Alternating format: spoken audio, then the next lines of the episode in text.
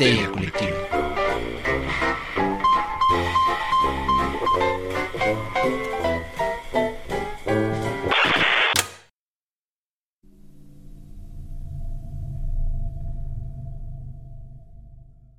Esto es Histeria Colectiva, el programa donde Fernando Santamaría, Ricardo Medina y el Dr. Braham se sientan alrededor del círculo de invocación para abrir la caja de Pandora y volarse la tapa de los sesos platicando sobre ficción, magia, ocultismo, casos supernaturales, literatura y todo lo que tenga que ver con la cultura del horror. Buenos días, buenas tardes, buenas noches, donde sea que se encuentren, a que se encuentren escuchando esto.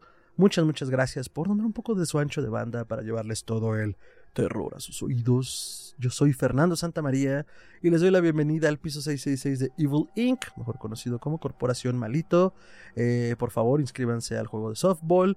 Eh, no hagan enojar al fantasma de la fotocopiadora. Y para el zombie que hizo enojar a recursos humanos, lo están esperando las partes de su cuerpo a la salida. Entonces, por favor, recójalas para que nadie se caiga con ellas. Eh, tengo el gusto de poder presentarles en esta ocasión a la mesa reñoña que nos acompaña, eh, con mucho gusto porque además traemos un tema muy bueno, que esperamos que les guste mucho. Eh, por lo pronto en el círculo de invocación se está manifestando en alguna parte de la pantalla el hombre, el mito, la leyenda, el doctor Braham. Doctor, ¿cómo está?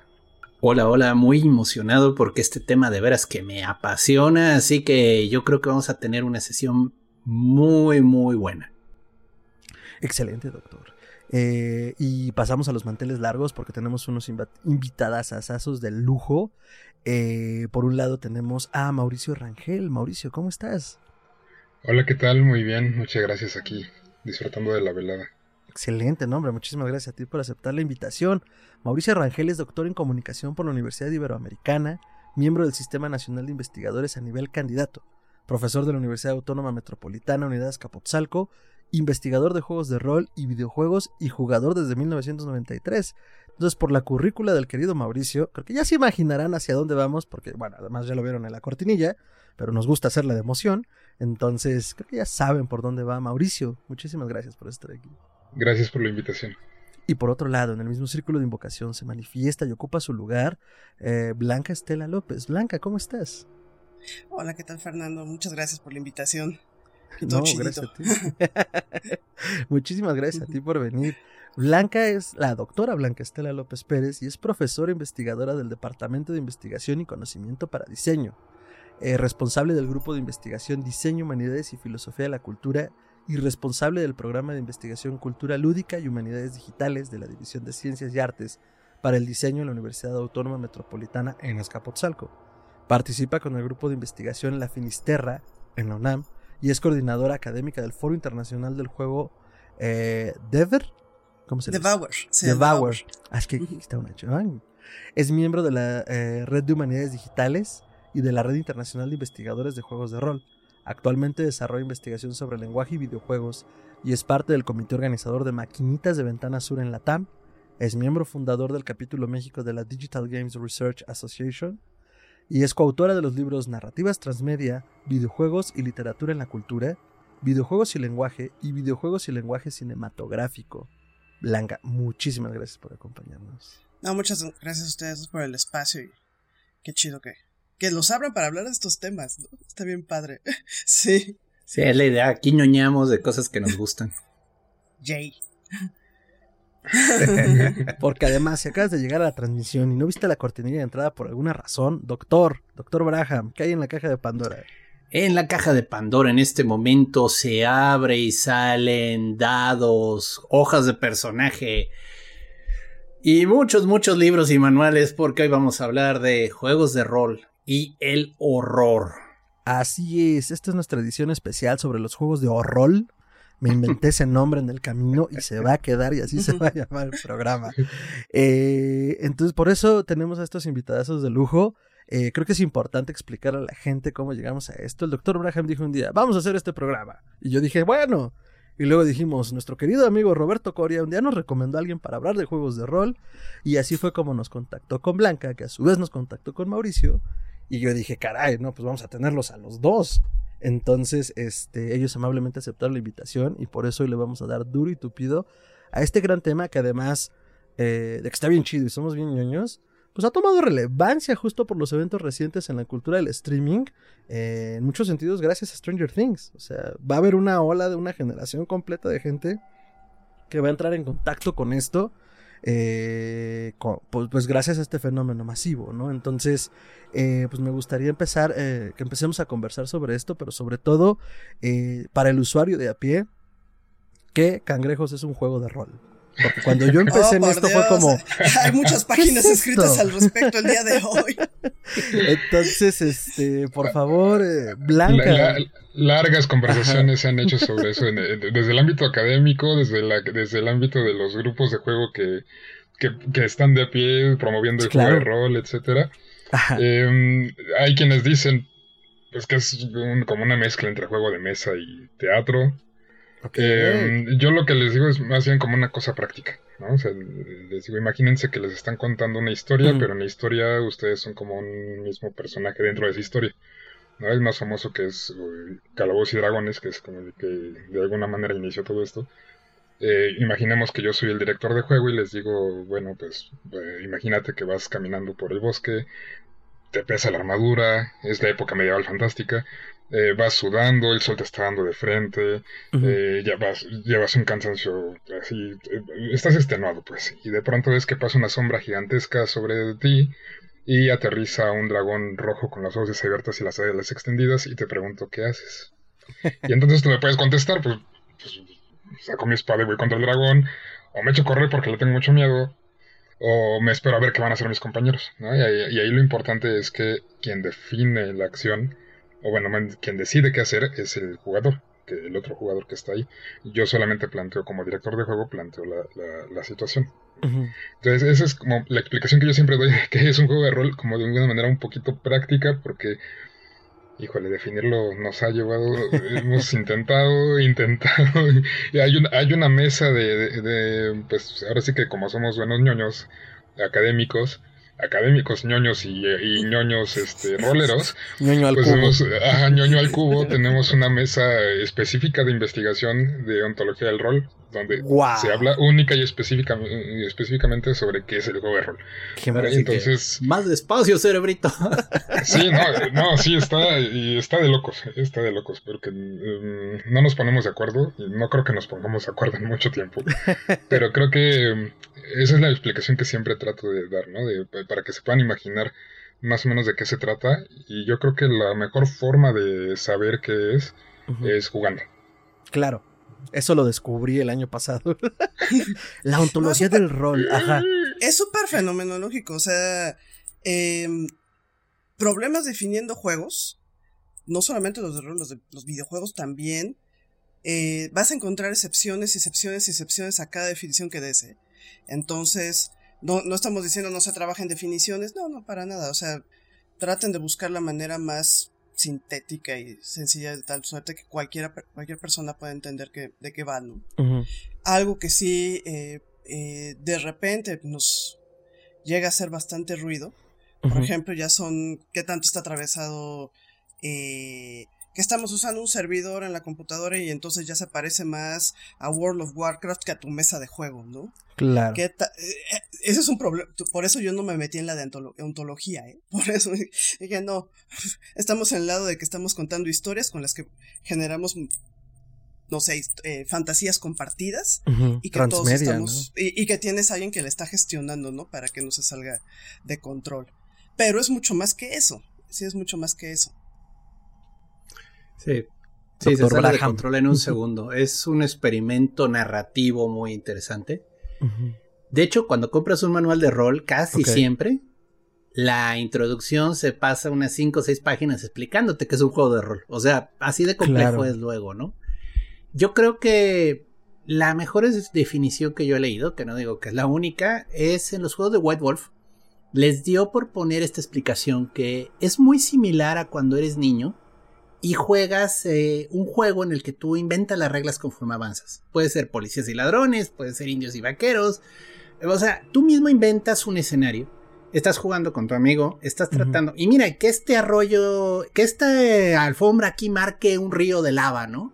Y tú comienzas a imaginarte cosas. Ese es un poquito ese, ese deseo de continuar la, la narrativa pero ya con unas reglas más establecidas, porque aunque tú quieras que el piso se vuelva lava, no puedes, porque no eres el que está narrando, eres el que está participando. Y lo que Wet Wolf decía, que siempre me pareció muy razonable, es que llevamos haciendo esto de contar historias desde las cavernas. O sea, realmente el ejercicio narrativo es un ejercicio muy satisfactorio, es un ejercicio que nos deja muy enriquecidos si lo hacemos bien. Y el rol lo que genera son momentos inesperados. O sea, eh, hay muchas anécdotas y no creo que se trate esta, esta eh, transmisión de anécdotas ridículas, anécdotas increíbles, anécdotas épicas en el rol. Yo, yo solo tengo una y esta es genial, ya sabes, están contra Sauron literalmente, o sea, el villano de villanos, y el ladrón solo le pregunta al máster, Máster, ¿me está dando la espalda? Y... Sí. Y el ladrón así, pum, pum, pum, te, tengo un fierrito y te lo dejo clavado, ¿no? Hasta diciembre. Y obviamente estamos hablando del Señor de la Oscuridad, no es un tiro fácil, no lo va a lograr, está muy como ese momento en Stranger Things cuando avientan los dados y 20 natural. Y así, ok, sí, le clavas tu daga al Señor de la Oscuridad, donde menos esperaba, cuando menos esperaba, en medio del monólogo, cuando estaba explicando su momento de triunfo. O sea, son momentos de que no puedes esperar, o sea, y eso es el momento en el que entra el azar, en el que entra una cierta aleatoriedad en el sistema, porque puedes estar en una narración y el momento en el que metes dados, yo siempre voy a favorecer sistemas con dados. Sé que hay unos muy avant-garde que no, ni los dados, pero yo siempre estoy a favor de que haya un tiro, al menos haya esa chance de que todo se vaya al cascajo en un segundo. O al revés, o sea, te lleven hasta la más alta gloria de de los narradores, ¿no? O sea, donde lo logramos, vencimos al monstruo y tú. Sí, vencieron a mi monstruo, no me siento bien. Pero bueno, eh, pero bueno, de ahí parte un poco. O sea, todos, todos eh, los que participamos en el rol participamos. No solo es el que te está contando la historia, no es un monólogo. Eso es muy importante. Y sí, es, que es, como que se entrecruza.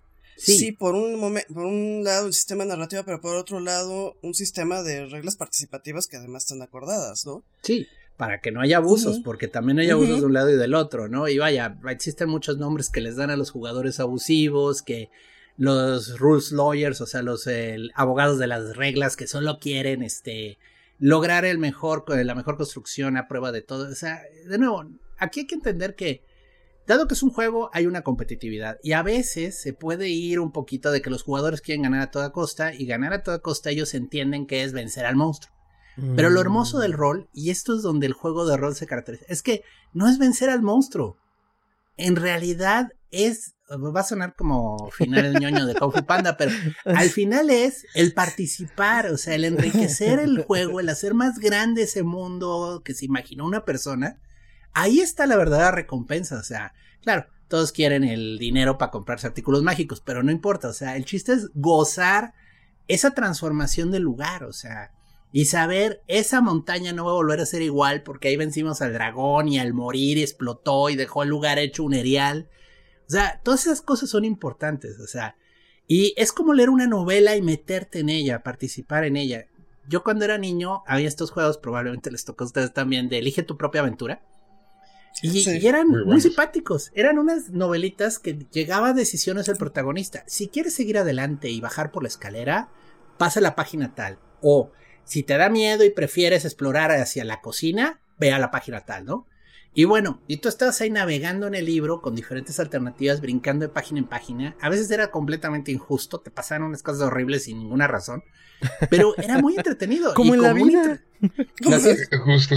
Sí, y era una introducción a estos sistemas. O sea, y luego ya comenzó a haber unos que tirabas dados, los libritos azules de Timon Más. Con esos me divertí un montón. Salvo cuando ves al Conde Strat, que es como Drácula, con una manguera de agua, ¿verdad? Pero mm. sin comentarios.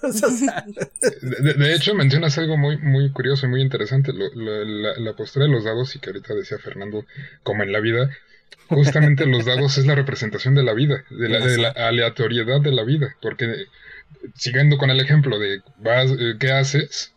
y si me dices, ah, pues voy y le pego al dragón, pues ¿qué determina que le pegas o no? Los dados, ¿no? Haces, construyes un personaje con ciertas estadísticas, que para eso sirven las reglas, y tiras un dado y, el, y ya a partir de lo que saques y las estadísticas del dragón y las tuyas se decide si le pegas o no. Y ahí está la aleatoriedad de la vida. Es, está representada también en el juego y eso creo que también es muy importante en, el juego de rol, ¿no? Porque, mm, digo, hay juegos, como bien menciona Gerardo, donde la aleatoriedad no está tan representada como en dados o como en cartas o, o hay veces que o hay quienes juegan sin esa aleatoriedad, ¿no? Y dicen, vamos a construir nada más la narrativa y ya, ¿no? Pero creo que eso es algo que enriquece mucho el juego, ¿no? El representar justo esa aleatoriedad de la vida. Y los límites también, ¿no? O sea, por más puntos que tengas a repartir, no puedes tener absolutamente todas las habilidades. No. No. Y eso creo que, sobre todo lo, he visto cuando veo mesas de chavitos, como estás viendo que a fuerzas te toca trabajar en equipo, te caga la madre el que está junto o no. O sea, y también como en la vida no tienes todos los puntos de todas las habilidades de todas las disciplinas. Ni modo. Creo que en ese sentido los juegos de rol son muy, hijo, hipermiméticos con, con lo vivencial, incluso a nivel cotidiano. Didácticos y pedagógicos. Que, que sí veo, bueno, espero que representaciones como Stranger Things como que les quiten un poquito el aura, pero pues sí les ha tocado pues bastante lluvia de mierda, ¿no? O sea, todavía los videojuegos, por su potencia de mercado, ya se compraron su indulgencia plenaria y ya no hay problema. Pero en el caso de los juegos de rol, todavía sigue siendo una cuestión, pues bastante marginal. O sea, la, cosa de tire usted dados y como si estuvieras con el cubilete, ¿no? Y como si el cubilete tuviera algo de malo, ¿no? además. Sí, además. A mí una vez me pasó en la cafetería del TEC. Yo estaba jugando rol allá con mis amigos. Y se acercó uno de los vigilantes jóvenes. Aquí no se permiten los juegos de azar. ¡Wow! Sí. A todos nos pasó en algún momento de jugando rol. A mí todo es un juego de azar. bueno, no, no como usted cree. o sea, sí, pero no. El dinero ya lo pagamos, nos costó una fortuna. Ah, de importación, señor, en el 94. Sí, a ver, pero pues continuemos entonces. Antes de entrar con el horror, ahora sí ya afincando. ¿Cuál fue el primer juego de rol que jugaron? Vientos, justo ese. Dungeons and Dragons. ¿Qué caja? ¿La roja? Dios. Yo la negra. La negra. Me encanta el nivel de especificidad de esto. Yo estoy aprendiendo mucho. Sí, es que, es que salieron. Es diferencias en, las sí, debe de ser, y todo. Debe ser. Y antes de quinta eras como un contador con esas madres. Y esas madres me gustaban. A mí, yo empecé con las, con las posteriores a quinta. Mm. estaba como más ordenado el mundo. Pero las anteriores. Híjole, creo que perdías más tiempo llenando la página que de facto jugando. Y eso era súper frustrante. De hecho, hacer un personaje en Dungeons and Dragons, en casi todas las ediciones, en quinta ya es más fácil, pero aún así se lleva tu tiempo. Tan solo, para que se hagan una idea, perdíamos una sesión completa de entre 3 a 4 horas en hacer en hacer personajes entre todos. Perdón, solo, solo hacer el personaje, no, no, no, no, no, iniciar la historia. Cuando dicen de quinta, ¿a qué se refieren? Edición. Para el usuario de a pie, quinta edición. Ah, ok, vale. Sí, yo comencé con la con el Advance Dungeons and Dragons cuando llegó en la cajita roja. Estos se comenzaron a publicar en español, pero yo los conseguí en inglés. En, bueno, mi primo viajaba a Estados Unidos a McAllen y entre los dos ahí estuvimos, este, es que habrá sido 91, 90, 89 por ahí. Y y era muy frustrante porque éramos dos personas. Entonces, jugar uno y uno. El juego es para una mesa. El número ideal son cuatro. Este y el narrador, ¿no? Bueno, tres y el narrador, cuatro y el narrador. Ya se arman buenas discusiones. Pero uno con uno ya es casi como. Pues digo, no, no se logra tantas notas. Eh, pero bueno, uno, uno comienza con algo. Pero siempre es divertido. Dungeons parece que fue la, la cuna de todos. Porque fue el primer sistema real. Eh, desarrollado en el 74 por Gary Gygax. Gygax era un fanático de los juegos de miniaturas, de los de guerra que simulas batallas. Warhammer, ¿no? También de ese tipo, ¿no? Sí, de esa idea, pero mucho antes de, antes de, anden antes, cuando no existían esos nombres de Warhammer. Y lo que le pasaba mucho a Gygax y sus amigos es que algunas figuritas se comenzaban a volver legendarias. Eh, no sé, eh, el temible Orlag, el semiorco, ¿no? Y entonces comenzaban a inventarse toda una mitología alrededor de su miniatura, que era el general del ejército.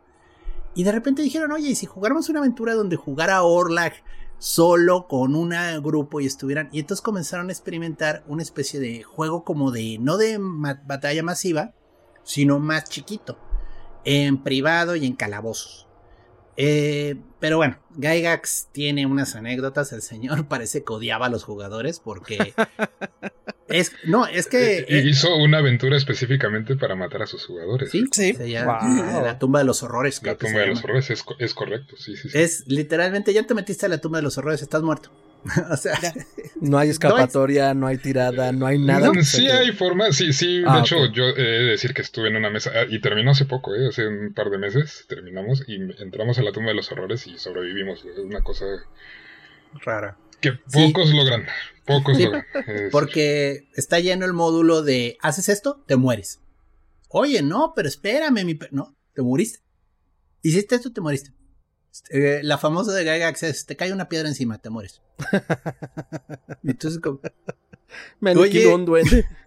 No, así, la prueba de los horrores sería un es un ejemplo que luego uso para explicar lo que son los unfair games. Sí, ah. normalmente las aventuras de Dungeons habrían estado buscando equilibrio, que sí se pudiera resolver, pero tu máster puede armarlo de tal suerte que lo más probable es que te mueras, está, porque está diseñado para que te mueras. ¿Mm? Pero aún así sí se puede resolver. El asunto es que tampoco es, y eso también eh, creo que es algo que hay que señalar, no todos los juegos de rol son para todos. ¿En qué sentido? No, eh, en el sentido de que no todos los jugadores van a querer jugar un juego no equilibrado. Hay otros a los que les encantan. ah, ya nos morimos, qué mal. Otro. Hay otros a los que no les gusta tanto que haya madrazos sino que haya más diálogo, negociación, intriga. A otros les gusta el nivel de sociopatía que alcanza Dungeons and Dragons, qué bárbaro. O sea, cuando dijeron juegos de rol de, horror, hemos platicado con el doctor Meritano, también trabaja juegos de rol. Que a mí me da más miedo toparme con una, un guild de Dungeons que con un pack de Vampire. O sea, en Vampire ya sabes que cualquier cosa te puede matar, entonces vas con cautela. Ya sabes a qué Pero en Dungeons, lo que veas es loot or food. Entonces, o te matan o te comen. O, sea, y lo que sea diferente, esto no me vibra bien, duro contra él. Sí, o sea, hay que darle. Sí, o sea, me dan más miedo los personajes de Dungeons que los de Vampire, los de Werewolf, o incluso los de Cult, o sea. Sí, son de, hecho, justo Meritano lo menciona, ¿no? O sea, en realidad los malos en Dungeons and Dragons son, son los héroes. Sí, muchas porque Van, porque, porque, van, porque van a un dungeon o a un lugar y, van a derrotar monstruos, pero en realidad ellos están en su hábitat natural. Ah, claro, claro. Llegan a la ecología del lugar. Como yo solo me estoy defendiendo, hermano. Sí, sí claro. Hay, hay, un jueguito, pero este es de. Ay, salió para computadora, para Steam, eh, se llama Undertale. Y precisamente. Ah, sí, sí, sí en eso se basa el juego. O sea, el diseñador dijo: Es que yo llegué a la conclusión que los aventureros son los peores genocidas de la historia en los juegos. Llegan y extinguen todo, ¿no? Y el juego tiene un giro muy interesante porque tiene una estadística que va subiendo cada vez que matas monstruos. Y tú piensas que, ah, ahora soy más rudo. Y sí, efectivamente, cada vez haces más daño. Pero eso realmente, ¿cuántos has matado? O sea, y mientras más matas, más ruin eres, más, más terrible eres. Entonces llegas a un final y es el final malo.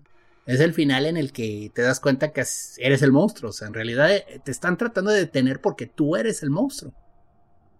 Y dan bien esa vuelta. Y es una propuesta interesante porque normalmente tus jugadores de Dungeons no van a tener miedo porque son héroes, no le van a sacar a nada, tampoco van a sentir culpa por nada de lo que lleven a cabo.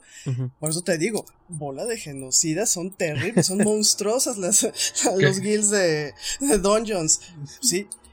Aunque la no es como se siente la experiencia estética del juego. Ahí le estás experimentando como Jay, las aventuras. Soy como Frodo, pero sí me salen las cosas. no necesito a Sam. Ah, claro. Que, de hecho cuando, cuando rompes con eso dentro de Dungeons and Dragons es una cosa que para locos que, que además los mismos jugadores no lo terminan de concebir. O sea, cuento el caso de una ocasión que estábamos jugando y yo estaba jugando con una, no sé si conozcan la serie de No confíes en la perra del apartamento 23. Mm, la he oído. Esta serie de apartamento 23 y dije, ay, ¿qué pasaría si jugara con una elfa con el perfil de esta chica que es una, pues, es una estafadora social así total, estafa hasta su roomie eh, en Nueva York, pero dije, ¿qué pasaría si jugara con un personaje así en la época de o en and Dragons, ¿no? Y lo que se le ocurrió a la chica, bueno, lo que se me ocurrió a mí que hiciera la chica es, en lugar de ir a derrotar a los malos de un pueblo a su a dungeon donde estaban escondiéndose, le propuso al dueño de la taberna traer prostitutas y, cabareteras de un pueblo cercano, de una ciudad cercana, para que salieran los malvados y entre todo el pueblo derrotarlos. Y mis compañeros, uno de mis compañeros de juego no lo podía concebir, ¿no? O decía, no, es que nosotros venimos a jugar Dungeons, lo que tú propones es otra cosa. Técnicamente no estás Parece sacado de Pasión de las Pasiones, que ah. hay, juegas con personajes de telenovela. ¿Quieres ser Catalina claro. Puedes ser... Y ahí sí te puedes manchar y e intensear como, como loco, ¿no? Pero también gritar, están orantes. lisiada! Ay, sí. Grita en español. Sí. digo, ganas experiencia por eso. Hay que, aprender que también, digo, de nuevo, uno comienza y quiere ser el héroe, ¿no? Eso es básico. O sea, uno comienza y quiere esa satisfacción de haber hecho el trabajo, ¿no?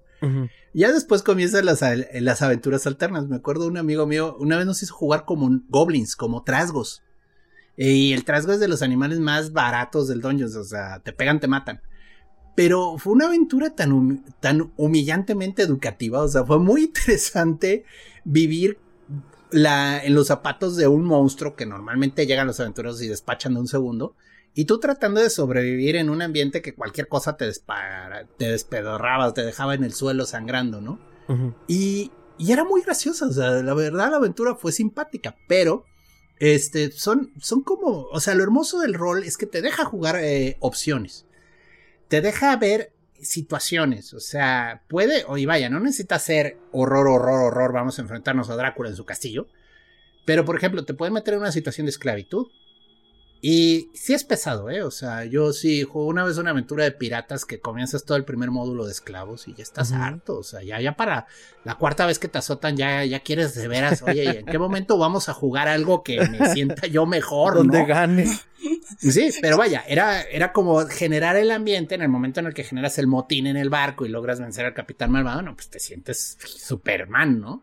Y sí, a partir de ahí levantas la bandera negra y tratas de salir a la a hacerte fama como un gran pirata, ¿no? Pero bueno, las cosas no salen tan fácil, pero e, eso pasa, ¿no? O sea, sí hay momentos en los juegos de rol que son muy humillantes y también hay que entender, este es un tema que se toca mucho en foros, es todos tus jugadores deben de estar de acuerdo en el nivel al que vas a llegar. Mm, porque, por ejemplo, tortura, híjole, hay jugadores que sí se comienzan a sentir mal porque los están torturando. O sea, eso de, Yo lo vi, ¿eh? Yo no se los cuento. O sea, de. Agarra de tipo y con la cuchara le bota el ojo a un amigo mío ahí enfrente. ¿Cuál helado? yo me quedé ahí. Y sí, obviamente tomas en serio al villano después de que le haces a otro, ¿no? Porque dices, ok, no está jugando. Pero sí se siente feo la mutilación, por ejemplo, perder permanentemente un brazo, perder permanentemente una pierna. Aunque tu personaje se siga moviendo como ninja, no es divertido pensar que perdiste algo de ese modo. Y había juegos que si eran específicamente, o sea, las tablas de crítico iban directo a partes del cuerpo. Y antes de que te dieras cuenta habías perdido un brazo. Y pues los brazos no se pegan, o sea, por mucho que haya magia y anda ahí el clérigo de recuperándote, adiós brazo. Entonces, si tienes que decir a los jugadores, oye, este sistema está especialmente manchado, puedes perder una parte del cuerpo si te descuidas. Este sistema está en un mundo donde todos son villanos, entonces hay violación o puede haber temas de sadismo muy pasados de tu este. ¿Te sientes cómodo jugando esto o podemos jugar otra cosa? O lo aligeramos. Y debe, esto es algo que se discutió mucho de que debía haber palabras seguras, o sea, así como eh, cuando uno anda eh, haciendo algunas prácticas raras sexuales, bueno, también palabras seguras, o sea, y decir, yo ya no me siento cómodo con esto, ya me estoy asustando demasiado. Porque el horror genera esas reacciones. También puede llegar un momento en el que tú mismo ya no estás cómodo, ya comienzas a temblar. Y es padre cuando es un efecto adecuado, pero ya cuando es una incomodidad por estar ahí, pues sorry, ¿no? O sea, también hay que saber parar. Mira, se tienen que acordar, eso es cierto. Y creo que es lo más sensato. Sin embargo, sí te puedes llegar a topar Es que también depende. Pues hay muchas. Eh, yo lo que más he jugado es, Vampire.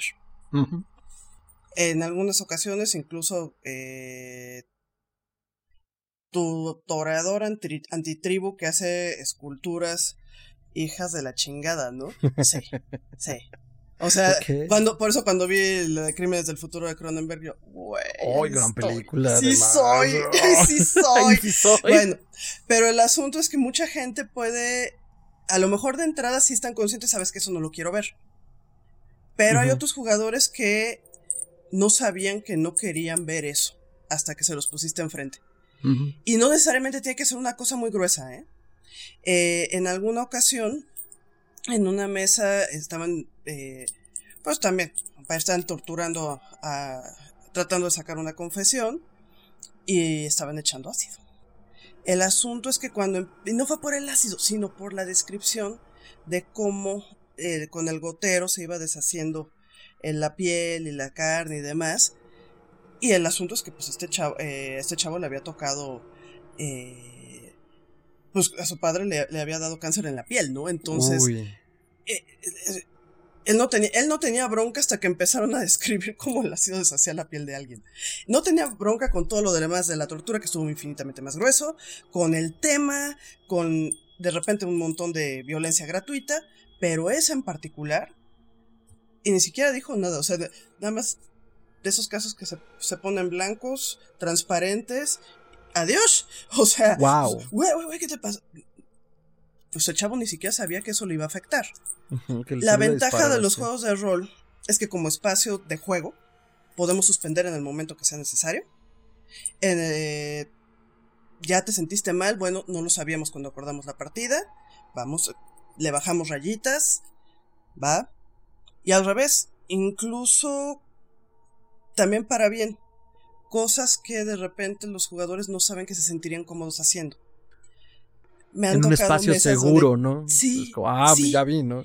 Eh, cosas, por ejemplo, eh, muchos de mis estudiantes me han contado que gracias al rol pudieron salir del closet. Porque fue el lugar donde empezaron a experimentar. Eh, vaya, soy hombre heteronormado, pero ¿qué, ¿qué tal que juego ser una mujer o algo que está en medio? O algo que no se puede clasificar y que eso les permitió sentirse cómodos con algo que no sabían que y que de hecho no hay otro lugar donde hubieran podido experimentar. Entonces, para bien o para mal, creo que ahí el máster, el storyteller deben de ser súper sensibles y súper empáticos, no importa qué tan sádicos sean. Creo que los que son genuinamente sádicos son profundamente empáticos, pero es una cosa aparte. Sí. sí. está padre. Para ver cómo se están sintiendo tus jugadores, si ya te estás pasando, o le puedes subir, o le puedes subir, o le puedes subir pero hay que saber leer la mesa. Y eso es un arte. es un arte. Y tristemente luego la gente solo está leyendo. O sea, yo no estoy en contra de los módulos. Me gustan mucho cuando se juegan. Pero los, los masters, los que dirigen, tienen que saber se la aventura para arriba y para abajo. Es como un director de una obra de teatro. O sea, se tiene que saber el guion. Y debe poderse ir en una dirección, improvisar. O sea, porque a veces los jugadores te van a salir por donde no esperas. Oye, ¿y el príncipe de la ciudad ¿no tiene alguna mascota, un hobby, algo que le guste? Y tú así, a la madre. Oh, sí. No lo sé, deja de ver en la aventura. tiene, no, no viene nada de la aventura, pero. no, claro que mm, no. De hecho, tiene un gato egipcio esfinge, pero está gulificado. Entonces, el gato tiene más de 700 años. Y es su adoración ese hinche gato. Y entonces, cabeza, ah, pues vamos a agarrar al gato. Y tú, ah, bueno, va a llegar a donde yo quiero que llegue esto, así que sí, bueno, vas a darle una razón para hacer lo que les iba a hacer, quizás de manera más gratuita, ok, juguemos a que quieres agarrar al gato, ¿no? O sea, de nuevo, es, los jugadores siempre te van a sorprender, es impresionante la creatividad luego de los jugadores. Tú piensas que es un camino de A a B y de repente descubres que se fueron por Z, Y, W, tomaron el metro, se fueron a Toluca, regresaron con con chorizo y usan el chorizo para sobornar al guarura que no te dejaba entrar. Y si no logran sobornarlo, lo van a ahorcar con él. Sí, sí, sí. seguro, sí, seguro, seguro, seguro. Oigan, pero a ver, perdón que les mm. corte el trip porque además vamos muy rico, está muy fluido, yo estoy aprendiendo un montón. Considero importante esto para los usuarios de a pie, que no solo estén llegando al programa, sino igual está entrando el rol a sus vidas. ¿En qué consistiría básicamente una partida de rol? ¿Quiénes la integran? ¿Cómo se conforma? O sea, si yo quiero ser un rolero y voy entrando, ¿Qué debo de considerar? Igual antes de que entremos de, lleno a los juegos de rol de horror. ¿Qué, qué que te vas a divertir. O sea, básicamente eso. No, te vas a jugar con amigos. el, rol decía Jacinto que Snell en algún momento, el juego de rol se juega con amigos, ya sea conocidos o por conocer. Porque además el, eh, es una cosa que te sirve para hacer amistades de largo aliento. O sea, digo, yo eh, seis, cuatro años de licenciatura divididas en dos periodos, o que fueron seis, dos, tantos de maestría y doctorado y lo que sea, mis mejores amigos que he tenido de, a lo largo de la vida son por jugar rol. O sea, así de más de 15 años son por juegos de rol. O sea, ni los de la licenciatura, ni maestría, ni doctorado, nada. O sea, ellos ya los dejé de ver hace mucho, pero los de rol ahí están. Entonces, lo, primero eh, que hay que tomar en cuenta, creo, al jugar rol es entender justamente que es un espacio seguro donde puedes sacar parte de ti por medio de una interpretación. De hecho, un caso de Blanca, ahí me sumo, yo también experimenté como parte de mi sexualidad en los juegos de rol, en, algún, en algún momento de la vida. Eh, ya hasta después salí del closet y demás, pero, pero fue eso, ¿no? también esa parte de la. Entonces es sentirse libre. Y segunda cuestión, entender que la historia debe ser verosímil.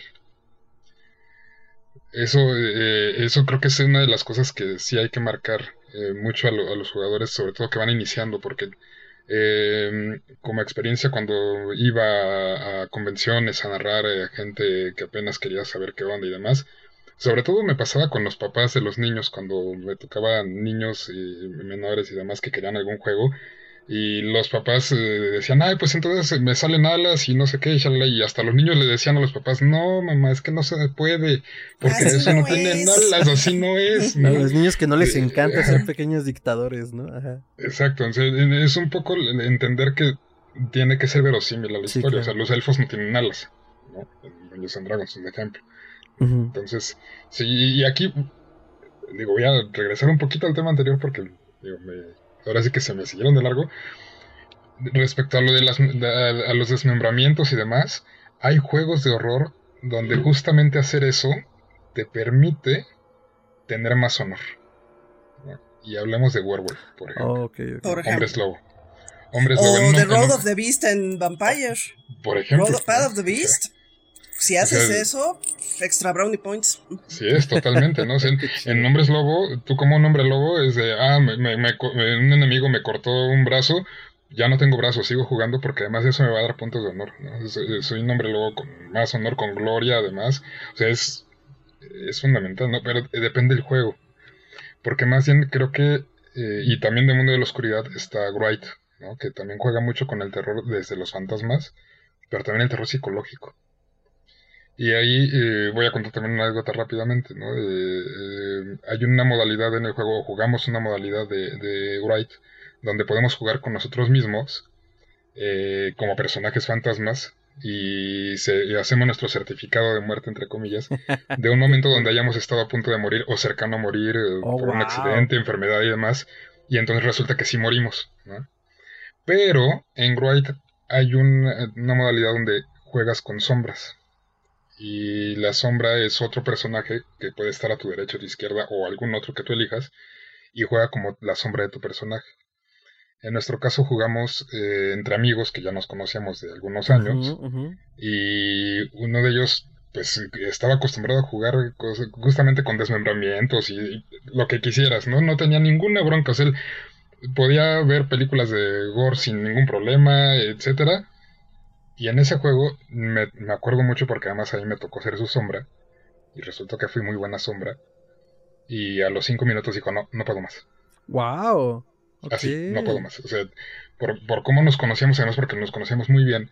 Entonces conocíamos cosas de nosotros que pues eran así como turbias, ¿no? Y muy profundas. fue, muy, fue muy rudo. O sea, a los cinco minutos dijo, no, no, no puedo. Sí, es que eso se llama avatar. Es jugar avatar role playing. Juegas a ti. Y como juegas a ti, te pesa bien duro las cosas cuando te llegan a casa. No es lo mismo jugar a, Adolfo el Vikingo navegando por los siete mares que a Gerardo Braham que murió en una balacera en Ensenada. O sea. Eh, Doctor, me espanta. no, no, es que Si estás en peligro, parpadea tres veces. Toca cerca de casa. O sea, el avatar roleplaying es para gente que sí sabe de qué está hablando, porque llega un momento en que sí se vuelve muy incómodo. Porque comienzas a enfrentarte a situaciones de tu vida, o sea, tus seres queridos, cómo reaccionar ante tu muerte y todo eso. Digo, catárticamente es un ejercicio muy valioso, pero sí es peligroso. Y hay gente que no lo sabe manejar bien. Y de hecho, Great, en mi opinión personal, digo, es un gran juego. Pero el hecho que tengas el jugador de al lado jugando a tu parte oscura, tratándote de joder, hacía el juego muy tenso. Era muy difícil jugar Great porque no podías hacer equipo porque estaba a tu lado tu compañero, pero al mismo tiempo el compañero jugaba tu parte oscura. Yo la verdad lo que acababa haciendo para no volverme loco era una persona juega a las sombras, o sea, literalmente era un segundo director y él tenía todas las sombras de todos y estaba llevándolos. Y yo era el director del juego porque de veras que sí, la gente se comienza a tomar personal lo que el otro te está haciendo. Ah, y, eso ya no genera un ambiente tan cooperativo. Right es un juego muy difícil de jugar, ¿eh? Yo lo que pasa es que jugar a ti mismo, eh, es, esa mecánica se parece mucho a la del psicodrama. O cuando eh, en espacios terapéuticos y tú mm, vas a ser tu papá y tú vas a ser el hijo y órale. creo que es, tienes toda la razón, no solamente es difícil por eso, sino que además, eh, en el caso de las sombras, suelen sacar, es que tiene que pasar, como son interpretaciones subjetivas de cómo te perciben, si es, ahora sí que es personal y no lo es. Lo que estoy viendo chundo tuyo y de eso lo estoy usando en contra, pero falta que tú lo reconozcas. Claro. Tiene que ser personal porque así es el sistema. Pero no es personal porque estamos jugando. Sí, pero como Por eso jugarlo entre psicoanalistas es muy de hueva, ¿eh? Porque como pues ya, sabemos que son puras transferencias, pues bueno, a mí, ¿no? mejor mejor Werewolf. sí, bueno. Pero vaya, situaciones de horror pueden ocurrir en cualquier sistema. O sea, eso no está cerrado a los juegos de horror. O sea, cuando hablamos de juegos de horror, eh, en principio, cualquier juego de rol podría contener horror. Sin problema, en un segundo. El que sea. En un segundo. se puede hasta en Star Wars. Eh. Hasta en Star Wars puede haber. Sí. Vaya, hasta en mi pequeño pony. Sí existe el de Blade Runner. El Shadow, eh, Shadowrun. Si es cyberpunk y lo que quieras, que debería que ser más bien sci-fi, no claro. una especie policíaco si quieren. Claro, claro. Pero puedes tener cosas terribles. Sí, que yo siempre he defendido que el sci-fi y el horror son una línea bien delgada, entonces sí me imagino. Mira, yo creo que son hermanas y mesas pegadas por la espalda. Que, creemos, nos hacemos una chaqueta mental que alguna vez las separaron, pero no es cierto. Pero no es cierto, exacto, exacto, exacto. Tan fácil, mira, tú viste la serie de televisión, Hora de Aventura. Comienza ah, bien linda, comienza bien casual, bien simpática. Es bien ojete. Y llega Lich y ¿qué pasa en esa serie? oh, se pone muy duro. Ese es el punto. Tú puedes girar una historia en un segundo hacia el horror y es una responsabilidad fuerte, ¿no? Y que los jugadores estén de acuerdo en que se vaya en esa dirección. Y lo que decía este Mauricio, creo, o sea, también la verosimilitud eh, dentro del storytelling, bueno, la narrativa que tú estés armando. Y creo que por eso, como bien dice Blanca, no se presta el sci-fi mucho eso, porque en realidad el sci-fi y el horror siguen pegados. Entonces, pasar naturalmente a eso se presta. Y creo, bueno, en mi experiencia, al menos hasta ahora los que he jugado, como muchos van sobre la fantasía, pues hasta pues imperceptible el brinco al horror, ¿no? Lo que pasa es que es más como un factor estético del, de la experiencia de juego. Porque aunque el tema fuera terrible, puedes no llegar a levantar ese tipo de atmósfera. Oh. Que es mucho de lo que pasa en Demon, por ejemplo. Mm. Que están tratando, sí, de ganarse la redención, un montón de ojetes, pero más bien parecen, híjole, este, eh, comedia negra, ¿no? He visto pocas mesas que lo logren armar bien. Porque es un dramón de horror en realidad, Demon. Demon también es muy difícil. Eh, creo que el tipo de, de conflicto se está jugando mucho en la, en la cancha de la ética. Entonces, eh, rara vez sentimos, bueno, esto, esto será bueno, esto será malo desde una perspectiva ominosa, ¿no? no y conste que da para cosas terribles ese juego, ¿no? En principio, ¿de qué va Demon? ¿Cómo, cómo, cómo nos podrías reseñar Demon? Demon. Eh, te toca ser un demonio a partir de ángeles caídos en cielo. Perteneces a alguna legión. Yo era de las de Lavaster. Y tienes que eh, hacer posesión, así como posesión demoníaca, de alguna persona, pero tienes que... Eh, ¿Qué onda con estos, estos demonios? No quieren permanecer siendo demonios. Quieren tener posibilidad de redención. El asunto es que tienes que... Para que te puedas adueñar del cuerpo de un ser humano, ese humano tiene que haber sido una cosa culera. Tiene que invitarte a entrar, ¿no? De entrada. Ya entraste, paz. Pero pues vas a tomar la vida de ese humano. Entonces, ¿y cómo resuelves todas las sujetadas que hizo? Sí, porque a, partir de hoy ya voy a cambiar y soy, la madre Teresa, no, suerte sobreviviendo, porque normalmente te puedes adueñar eh, de gente corrupta, de matones, eh, a todo mundo le mama el crimen organizado ahí, eh, tu asesino sería el promedio, eh, lo que quieras, sí, pero resolver la, la vida de algo que está tan torcido no está fácil, y menos porque tú sigue siendo un demonio, entonces pues, estaría chingón hacer una chingadera. Pero no, es que me iba a redimir, ¿verdad? sí. Maldita tabla de puntos. me redimo en 15 minutos, dame chance de una más y ya, ¿no? Mañana nos redimimos. Una última antes de irme. Sí, ahora, entrando en el horror, ahora sí. Ya quedamos, todo puede volverse horrible, pero los géneros de horror comenzaron a incursionar en el juego de rol. Eh, no sé, ahí sí igual me falla la cronología, pero según yo Call of Cthulhu fue de los primeros. Este, sobre todo los que publicó Chaosium. Muy difícil de jugar ese sistema, pero muy satisfactorio el jugar un juego que se basa en enfrentarte a los horrores innombrables de los mitos y volverte demente en el proceso, porque el que no se lo comen acaba loco. Y era muy raro jugar aventuras donde realmente no había final feliz. O sea, Todavía en el rol normal, el rol tradicional, pues sí, había una progresión, llegabas, no llegabas, pero como quiera que sea, las cosas tenían una óptica positiva, ¿no? Pero en las historias de Lovecraft realmente no hay finales felices. Entonces, desde que comienzas a hacer, sí, desde que comienzas a ser tu personaje, tú sabes que tienes a un kamikaze que, pues, en alguna situación va a morirse horriblemente. Y, no sé, para mí fue cambiar mucho la pila, eh, vaya, el Switch así completo cuando comencé a jugarlos, porque sí fue, órale. Y sí puedes jugar para, para que te vaya mal, ¿no? Ahora sí que Lo que pasa es que aunque resuelvas todo bien, tiene, eh, están, están condenados. Fíjate que yo haría una separación tomando algo que tiene Shinji Miguel, el autor Shinji Mikami, que armó los de Resident Evil. Eh, la posibilidad de tener dos formas de horror en los juegos. El horror de supervivencia y nada más el horror. Donde el horror de supervivencia eh, sí puedes llegarte a defender e incluso llegar a, eh, a, ganarle al sistema de juego. Pero en el otro que sí sería horror puro, aunque resuelvas todo como as God intended y tus dados te sí te salgan bien, todo padrísimo, de todas maneras no vas a ganar. O sea, ganaste el juego, pero el final es desolador. Que sería mucho de lo que pasa, por ejemplo, en Vampire, en Colt. o sea, siempre terminamos en una cuestión de, de todas maneras el mundo se condena.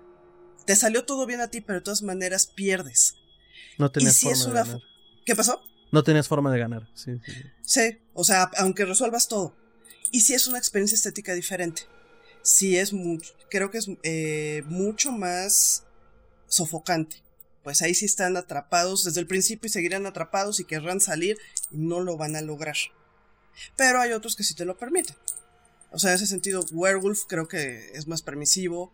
El de Witchcraft también. Es buen está bien. Witchcraft.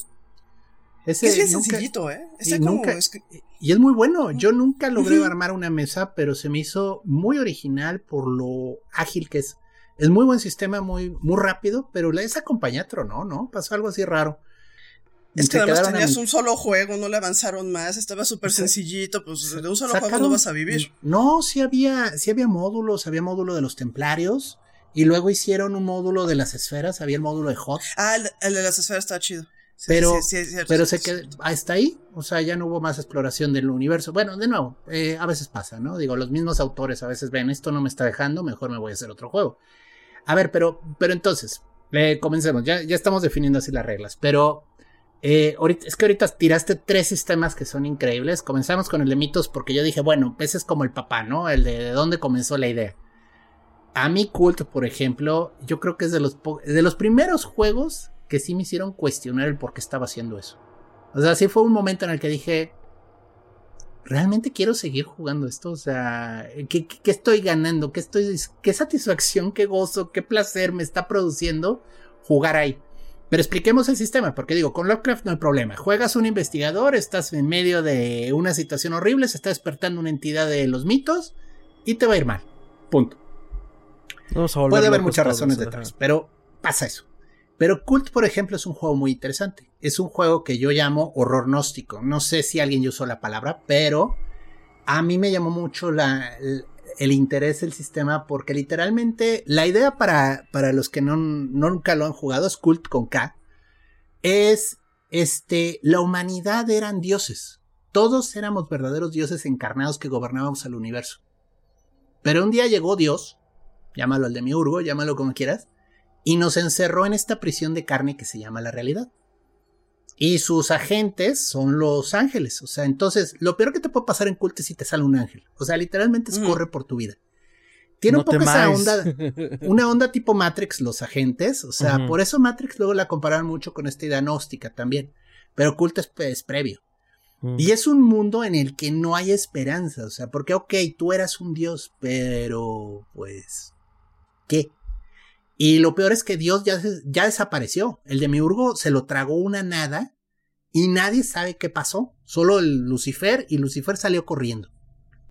Que de hecho es, es un poco parecido a, a, otro juego también de la época, que es Inomine Satanis Magna Veritas, donde sí, juegas como ángel o como demonio, ¿no? Y además el, el sistema está genial, ¿no? Tres dados de seis y si te sale 666 llega el demonio y te ayuda o te, o te, o te jode si eres ángel. Y si te sale uno, uno y uno, llega Dios, ¿no? Y te ayuda o te jode, ¿no? Dependiendo si eres demonio. Yo creo que Cult, Cult, eh, Cult yo creo que es el que vino a revolucionar realmente el, el horror en el rol. Ahora sí que como tal, o sea, digo, de alguna manera bien dices el, eh, la llamada de Tulu, o Cthulhu, o, Kulu, o como le quieran llamar, porque De Pancho. Eh, ajá, eh, pues fue, el fue, fue de los primeros, y la característica de la sanidad mental como bien dices, es fundamental. De hecho, empezabas con insanidad mental. O sea, todo ya asumía el juego que ya empezando el personaje, tenías un porcentaje de insanidad mental. O sea, ya, como jugadores, además le decíamos, no, pues es que sí es lógico, ¿no? No sé si vas a buscar esas cosas que ya tienes un nivel de insanidad mental. Eh, y de eso derivó en otro tipo de juegos, como Cult, que además narrativamente sí daba miedo. O sea, e, es que ese, ese es el asunto. Con, con la llamada de Tulu, sabías a lo que ibas mm, a partir de los monstruos de la mitología de Tulu, más o menos tenías una idea, pero con pero aún así como que no era tan tan horrorífico digamos como cult no con cult algo tiene cult em, en su sistema en, en, la forma de narrar también que depende mucho de eso pero desde el sistema de cult que sí te da miedo. O sea yo no, no he jugado partida de cult donde no haya algo o no haya no haya sentido algo mientras que con la llamada de Toulouse y, o con Inómenes Satanis, o con, o bueno, White Wolf, eh, todo lo que es el mundo de la oscuridad, aunque es horror, al mismo tiempo no, es una cosa medio rara, pero, pero con Cult sí, con Cult sí pasa, ¿no? Y algo, repito, algo tiene ese sistema que es, eh, toca las fibras más sensibles de la humanidad, digamos. Lo que pasa es que Cult parece como si te estuviera mastereando Nietzsche haciéndole una crítica a la República de Platón. Sí, o sea, sí. Lo que pasa es que creo que Cult, eh, en cuanto a concepción, sí hace una crítica muy fuerte con respecto a pues, un montón de certezas occidentales. O sea, más que juego de horror, creo que es el, es el Evangelium de los juegos de horror. Wow. O sea, esa cosmovisión del mundo que te daría una certeza de todo de podría haber una salvación, existe el bien y el mal, eh, hay algo más allá de lo que vemos y, y vienen otras fuerzas y te lo van a tronar, ¿no? Tengas la tecnología que tengas, no sabes de dónde viene, sí, o sea, la, yo lo, solamente lo he jugado una vez dije, oye, esto es como jugar Evangelion, pero en Darks. Esa referencia le va a encantar a nuestra audiencia promedio. Sí. ahora, lo que sí tenía culto, al menos la primera edición, es que el sistema estaba muy feo. El set era perfecto, o sea, yo creo que sí, pocas veces se logra tanta calidad en una idea, pero híjole, para ser personaje, ¿cómo sufrías? No te daban claras las tablas. El sistema de combate es la cosa más poco amigable del universo. Y vaya que jugué Shadowrun. Y no, no, no, no. O sea, de plano, no entendías para qué querías armas. O sea, de plano era. Y ya después lo han ido mejorando. La última versión está bastante, mucho más fluida. Yo llegué a un punto en el que dije: Es que me encanta el setting de cult.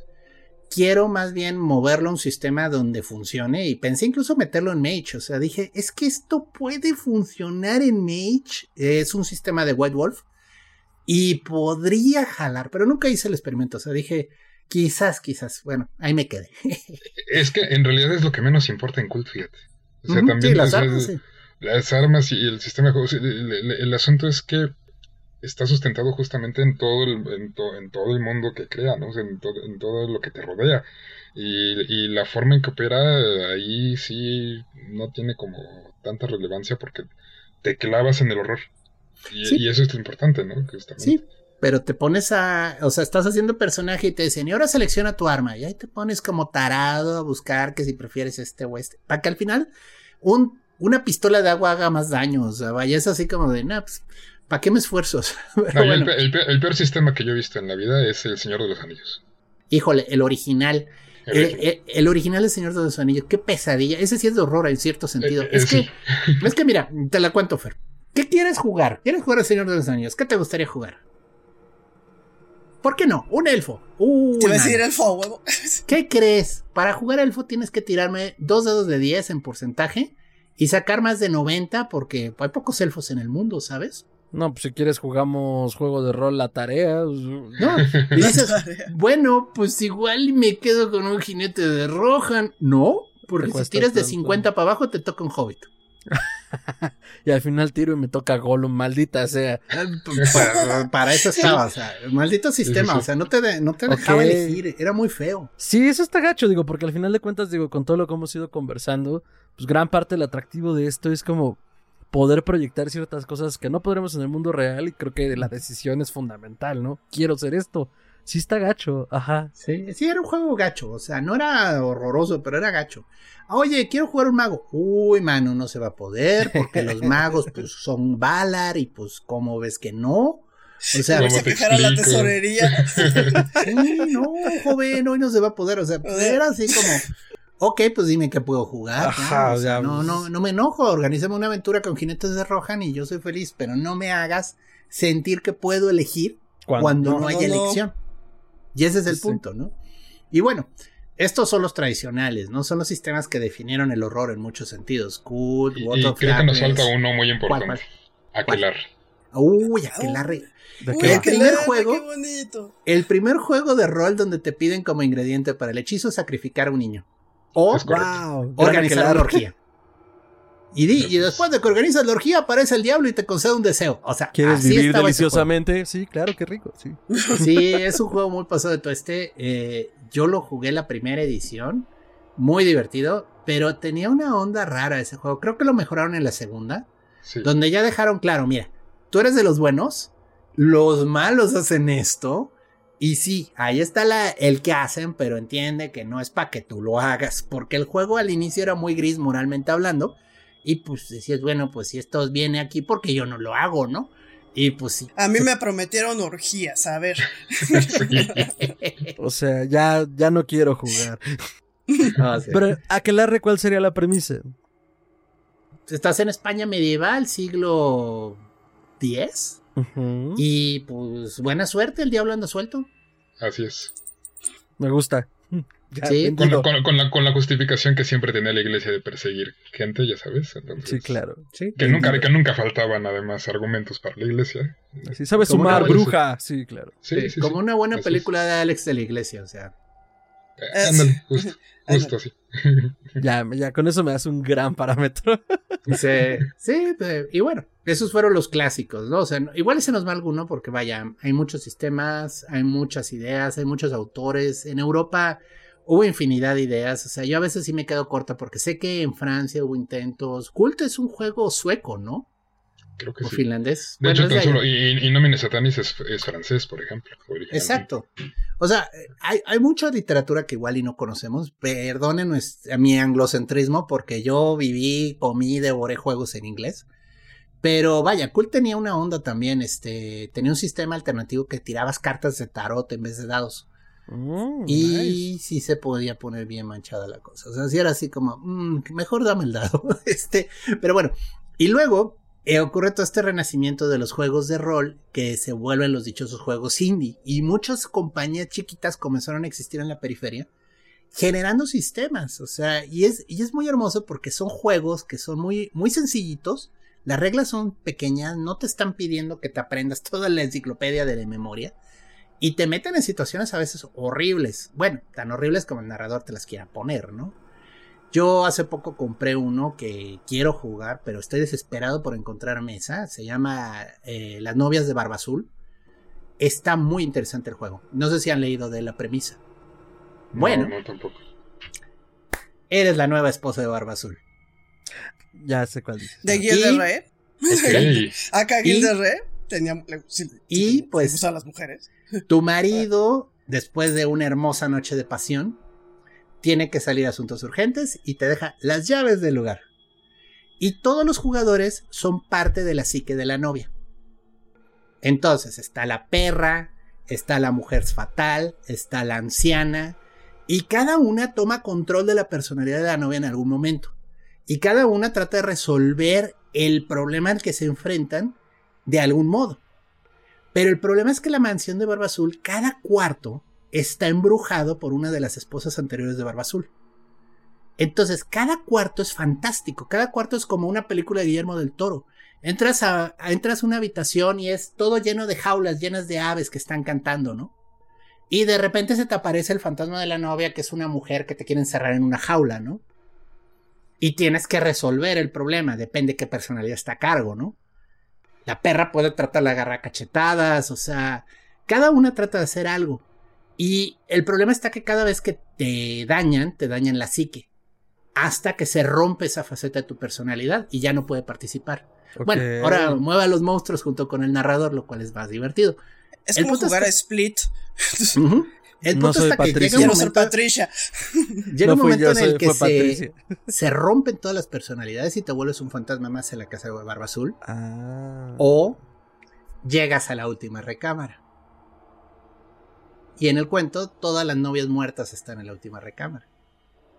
Es, es un buen juego. O sea, la verdad me gustó porque la idea está que todo el escenario es fantástico. Y también hay sirvientes en la casa de Barba Azul.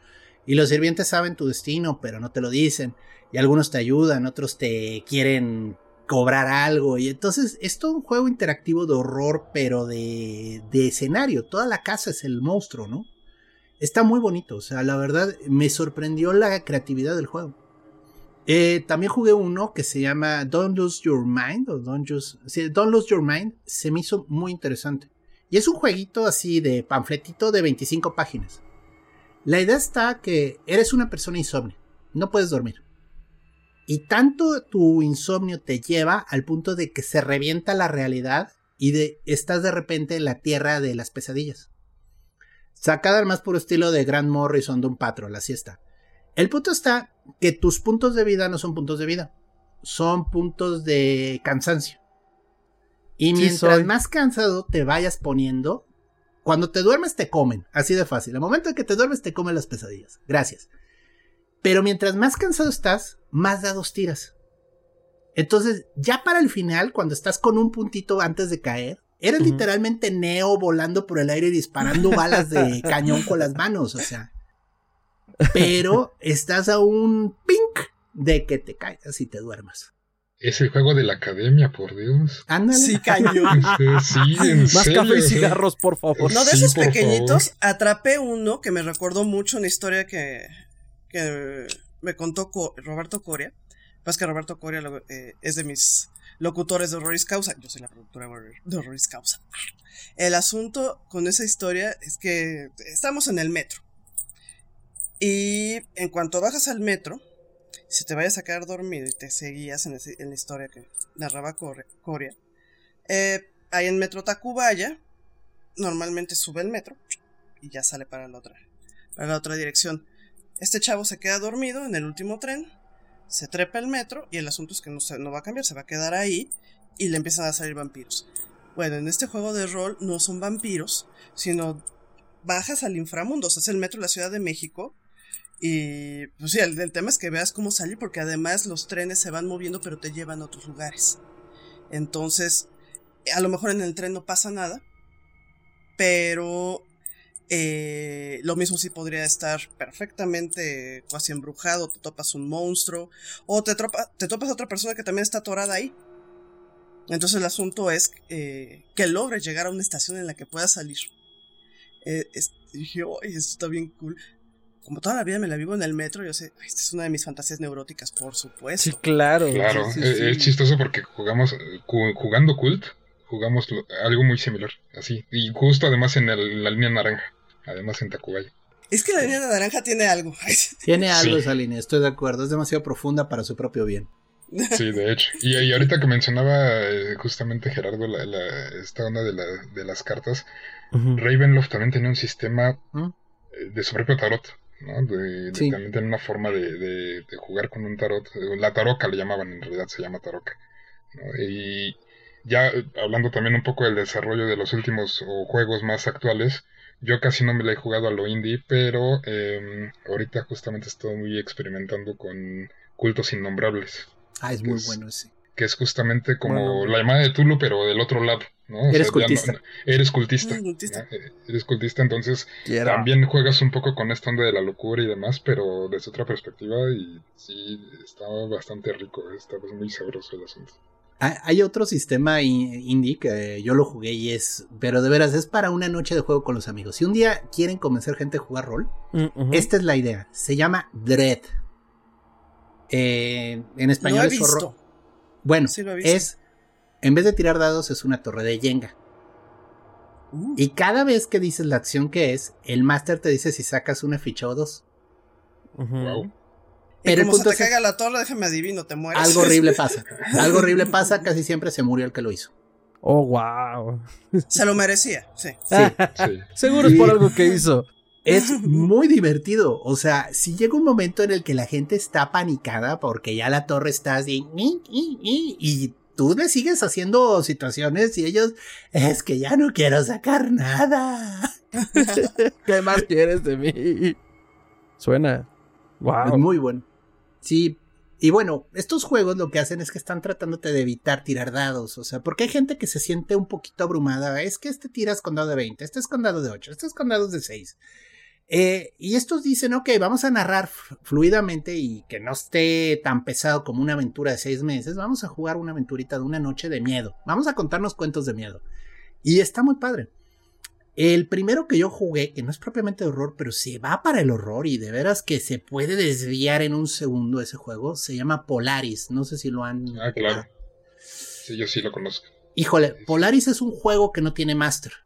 Son cuatro jugadores, se colocan en una mesa en cruz y, todos tienen, hay una vela enfrente, así comienza. Y todas las historias son iguales, siempre comienza el que va a narrar.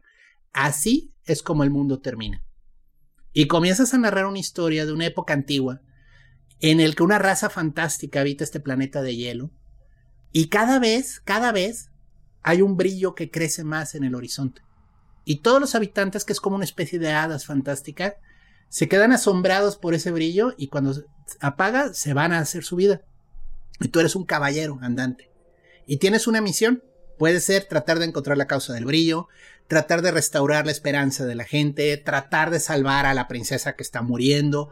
Vaya, es un cuento de hadas, pero es un cuento de hadas bien oscuro. Porque al mismo tiempo que tú estás jugando al personaje, otro es como tu sombra, como en Great. Eh, te está tratando de joder. Entonces es el antagonista. Entonces tú vas con tu caballo y vas avanzando por la pradera y entonces dice, ah, pero entonces tu caballo encuentra una serpiente que le muerde el pie y caes al suelo. Y entonces es el, es el eh, antagonista, pero todo se va rotando, todo el tiempo está rotando. Llega un momento en que la historia corta y entonces pasa el siguiente, pasa el siguiente, y tú eres todos a la vez, eres el antagonista en algún momento, eres, eh, creo que el de la derecha, me hago bolas ahorita, es los NPCs, los jugadores que no son parte de la historia directamente. Vaya, que no son jugadores. Y creo que el de la izquierda es todos los escenarios y situaciones. Entonces, estás jugando un juego interactivo con tres personas que te están apoyando y retando, y luego se va a girar y tú vas a ser el que está apoyando un modo y luego se va a girar, pero todos los juegos terminan con el final del mundo, siempre acaba. El mundo termina. Y así es como terminó este mundo. Y entonces, ¡pum! Te narran una historia así trágica en la que todo va, todo acaba. Es un ejercicio de, pues, ahora sí que de inutilidad en muchos sentidos. Pero es muy bonito. Es un juego muy triste, muy hermoso. Y sí, llega al horror en un segundo. O sea, puede desviarte. Dos patadas ya estás enfrentándote a algo horrible. Bueno, también, también podrías adaptar algún sistema, ¿no? Por ejemplo, Fate. Fate te da mucha libertad. De hecho, hasta creo que el experimento que mencionabas de pasar culta a otro, otro sistema, podría, creo que el ideal podría ser Fate, ¿no? Fate es padre. Además, además es, es, muy narrativo, no la tira de dados es casi casi de, ah, bueno, tengo que tirar, ¿no? Pero porque hay algún momento donde hay, hay que hacerlo, pero en realidad es, es, casi casi secundario. Entonces creo que mm, te puede dar muchas herramientas para generar una historia de horror, una ambientación de horror, casi casi de como tú quieras. Sí, no, fíjate que no he visto, no he visto ningún módulo de Fate dedicado al horror y vaya que Fate ha sacado módulos para todo yo, les, yo el que disfruté de Fate es el mejor sistema que he jugado de eso. Es, eh, se llama Espíritu del Siglo, Spirit of the Century. Es Héroes Pulp. Héroes Pulp. Es la neta jugar Héroes ah, Pulp. Ya sé cuál es, sí. Héroes Pulp es antes de los superhéroes. Son héroes que son más humanos, menos voladores por el cielo, más rápidos que la luz, sino es como Calimán. Vaya, Calimán es un héroe Pulp. Eh, el punto está que hicimos una aventura y nos divertimos horrores porque era puro héroe mexa en México en los 30. Entonces era, era puro héroe pulp en México durante el maximato. O sea, muy divertido. Se prestó a muchas interacciones muy simpáticas. Está muy chido. Y sí, pues la idea es agarrar cachetadas polleras a Drácula. O sea, esa es la idea del, de los héroes. Pero muy bien logrado, muy divertido. Y sí, Fate es un sistema súper ágil que te permite en dos patadas estar generando una historia. Sí, de hecho el personaje lo haces en menos de 10 minutos. No, de hecho se vale no acabarlo. Solo tienes que tener el concepto y llegas a una situación en la que tienes que tirar y dices, ah, creo que quisiera poner mis puntos en destreza para poder hacer ese salto. Ah, bolos. Digo, ya quedó fijado, ¿no? Y así te vas. Está muy divertido. Pero justo hablabas de Polaris como tu primer juego de rol de rol. no, el primer juego de horror que yo jugué. Ajá. Bueno, podríamos decir que fue Darkson. es que Darkson es un juego de supervivencia en un mundo postapocalíptico rolero. O sea, haz de cuenta que es un mundo de fantasía en el que todo se volvió un erial radioactivo. Ajá. Por magia, ¿no? Entonces no hay vida. Es un desierto gigante. Te mueres ahí. Es horrible. Es como estar en Arrakis.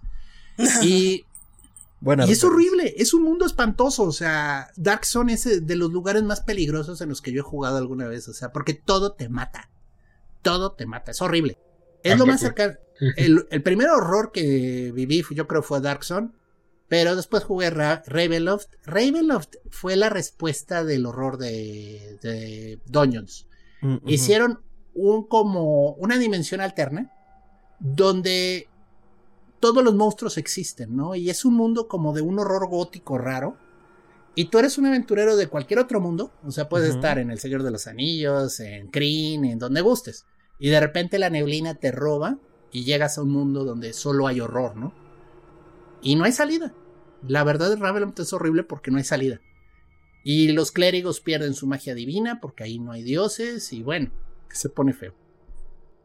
Eh, Blanca, ¿cuál fue el primer juego de horror que jugaste? Cthulhu y no la entendí.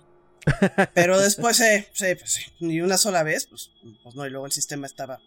Sí, no se entendía. Pero yo creo que el primero que disfruté sí fue Werewolf. Werewolf Apocalypse. Y ya después Vampire. Y de Vampire creo que es mi juego favorito. Me encanta. Werewolf, no sé si explicamos en algún momento la premisa de Werewolf. ¿De qué va Werewolf? Werewolf. Pues había una vez este mundo donde están los hombres lobo, tú te puedes transformar porque te mordió uno, pero hay de repente hay algunas este ¿cómo se llaman? Es que no son DLCs, expansiones, donde eh, ah, es que porque tu pariente no sé dónde lo traías, entonces eh, como genético, ¿no? ¿Cuál es el asunto que tienen? Eh, salvar la Tierra. O sea, eh, están apoyados por esta instancia Gaia y pues son fuerzas que van a, salvar la Tierra. El asunto con ellos que son fuerzas de la naturaleza y son brutales y van contra no es a veces son fuerzas de la naturaleza hay veces que son fuerzas humanas o a veces son eh, monstruos que son aparte o sea el caso es que son cosas que están amenazando el, el mundo de Gaia entonces tú, lobo, estás eh, adquiriendo experiencia y demás. Eh, vas incrementando poder, vas incrementando... Eh, dependiendo tu clan, vas subiendo de nivel. Y eventualmente puedes lograr algo que se llama trascendencia. E incluso llegar a ser inmortal. De hecho, de hecho contra lo que pelean es contra lo que le llaman el Wyrm el, Wyrm, que, en eh. realidad es el que está contaminando toda la, toda la Tierra. Bueno, el que de alguna manera eh, contamina toda la Tierra es, es, es eh, además el, por antonomasia todo lo que contamina la tierra. por ejemplo, Pentex, que es la empresa que, entre comillas principal que, que va contaminando todo el mundo, sería como el equivalente a todas las industrias contaminantes como Pemex y más, ¿no? alguien decía, es que, bueno, no, sé si puedo decir marcas, pero pues diré una Tú dale. alguien decía que en alguna convención estuvimos en una convención de cómics y había en otro espacio cerquita una convención de Unilever y decíamos, no, pues es que es Pentex, ¿no? Ah.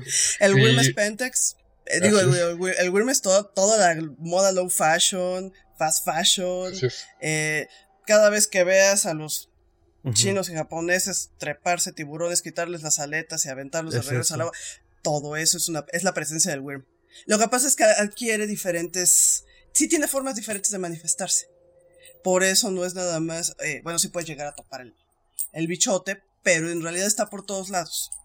Y te la puedes llegar a pelar de una manera epopélica. O sea, es uno de los juegos donde eh, te salió todo increíblemente bien, pero la, Tierra de todas maneras se, tronó y decepcionaste a Gaia, De, hecho es la premisa, o sea, sabes que estás jugando para perder en Werewolf, así totalmente, Y, y, una, y también uno de los, y algo importante que creo que sí es bueno mencionar, uno de los enemigos principales son los vampiros porque ah. justamente no son parte de la naturaleza. Entonces, oh. y, Sí, sí, sí. Y, además son del mismo mundo, o sea, el mundo de la oscuridad, que es Werewolf. Bueno, el primero fue Vampire, después fue Werewolf, eh, Mago, la Ascensión, Bright, o sea, todo, y, bueno, hasta las hadas, ¿no? Con Changel, que conviven en el mismo mundo. Pero la principal está Son los vampiros. Vampiros y, y hombres lobo, ¿no? Eso se refleja también, también en Vampire. y también en Vampire, justamente porque también hay, hay, pique, ¿no? Y eso lo vimos en películas incluso, ¿no? Con como Luna Nueva y todas esas cosas que Underworld. olvidar. Underworld. Underworld la este, primera no está tan mal. Sí, no, ya después como que lo pierde, pero no, la primera está decente. Sí, sí, me recuerdo. Bueno, de hecho, de hecho los demandaron esa Underworld. Sí, no, no, podía salir. un montón de material de World of Darkness. y, hay una frase que lo define todo y por eso se perdieron la demanda. Eh, en el juego de World of Darkness, cuando un hombre lobo lo vuelve vampiro, se le llama abominación. Ah. Y en la película hay un momento en el que al este es hombre lobo y lo van a volver vampiro y dicen, eso sería una abominación. Bye. Sobre eso ya, no ya, no podían decir de, ay, es que siempre ha habido vampiros. O sea, puede apuntarte muchos ejemplos de género. Siempre ha habido hombres lobo y muchos ejemplos de género. En el momento en el que sí dices el híbrido se llama abominación, ¿qué crees? Eso sí, es demasiado cercano a casa. Y sí, perdieron una demanda medio fuerte y parecía que ya no iban a continuar la franquicia y de algún modo lo lograron. Pero sí, esa de ah, Underworld es divertida, pero sí. Entonces comenzaron, eh, bueno, pero falta alguien, ¿no? ¿Con cuál Mauricio, sí, sí, sí. Mauricio. Yo, primer juego de Es que no, ya fue hace tantos años que no recuerdo bien si fue eh, con la llamada de Tulu o eh, Ravenloft, que estaban como. Fue alguna de las dos seguramente. bueno, Werewolf también. O sea, Werewolf está entre esas tres, pero fue Sí, lo recuerdo como si fuera ayer. Sí, casi, casi, en los noventas ahí ya. Este que mencionaste de Ravenloft, creo, ¿de qué iba?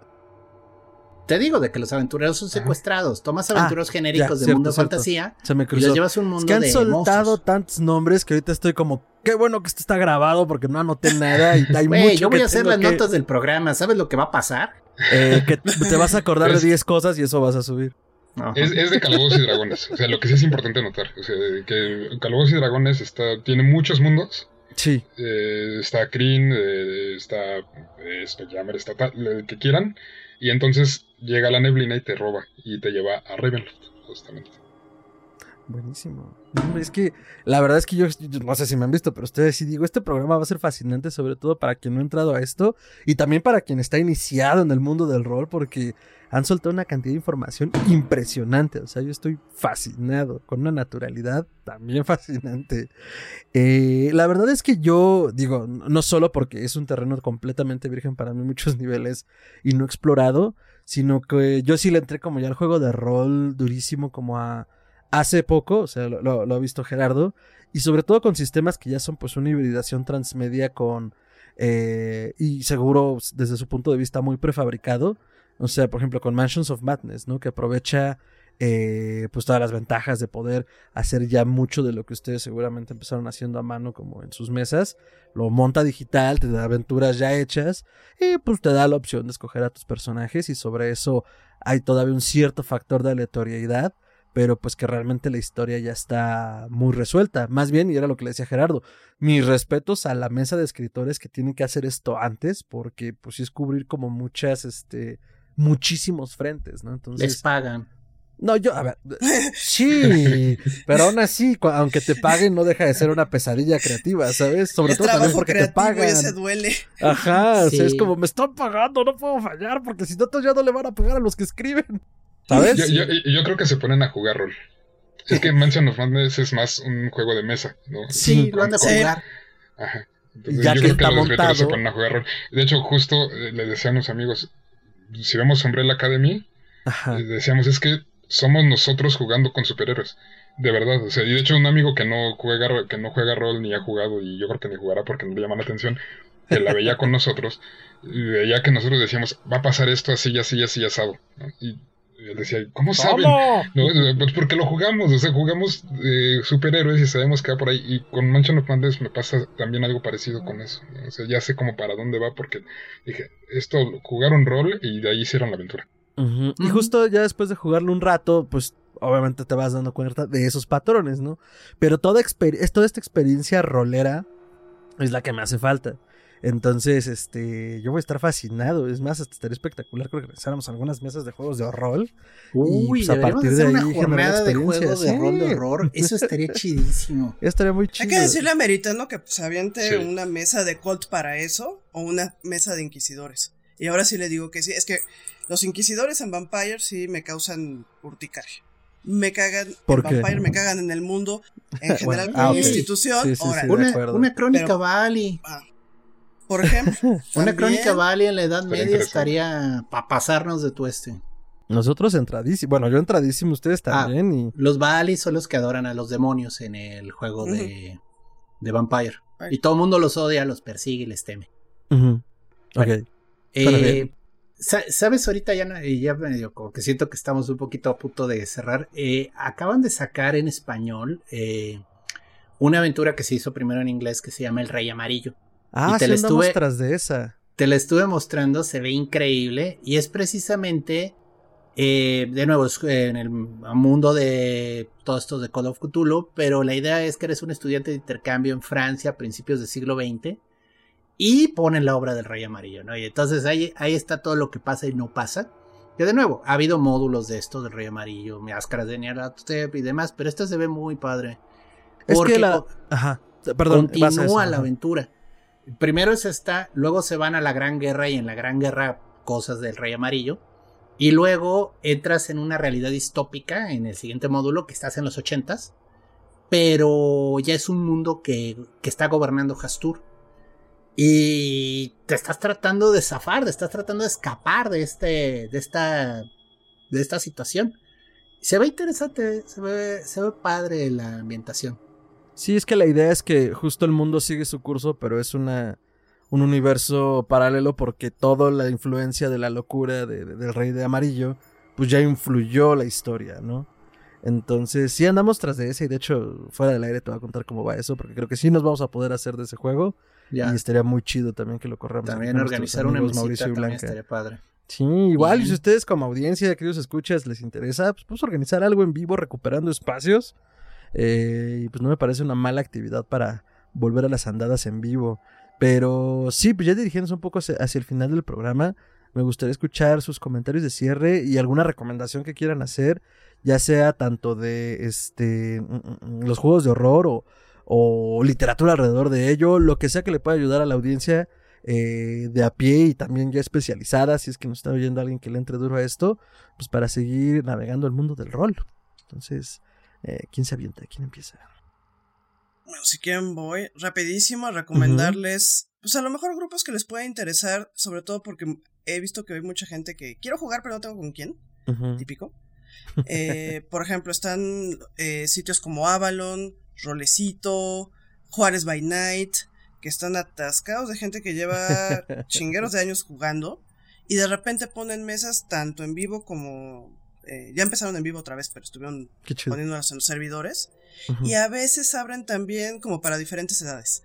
O sea, eh, si el chavito de 9, 10, 11 años quiere aprender a jugar y arman mesas con chavitos. Qué buena está padre. Entonces, eh, esos lugares, por ejemplo, súper recomendados. Yo mi recomendación es si van en prepa o universidad, hagan mesas de juego por lo que más quieran. O sea, creen eh, de, lo que quieran, o sea, no solo de, de horror, de, cualquier juego de rol. Eh, que no saben jugar, bueno, no importa, o sea, agarren el manual y, y empiézale, ¿no? aviéntense a jugar. O sea, creo que eso es, eso es lo importante, o sea, que se avienten a jugar eh, si no encuentran una mesa o un grupo donde, donde, donde ya estén jugando, pues aviéntense ustedes, no pasa nada, ¿no? todos empezamos también experimentando, o eh, muchos de los que llevamos años jugando, pues en algún momento también eh, agarramos nuestro manual y a ver cómo se juega esta cosa, ¿no? Y teníamos que traducir manuales incluso, ¿no? O sea, nadie, nadie nos enseñaba cómo, cómo jugarlo, ¿no? Entonces, esa es mi, mi recomendación, que se avienten, que, que si les llama la atención, eh, los buscan y van, ¿no? Ahora sí que creen más comunidad para que también hagan más amigos y también cuenten más historias, que, eh, que, eso es de lo que se trata, ¿no? Que se generen más historias, más narrativas y más experiencias entre todos. ah, bueno, y rapidísimo un gol.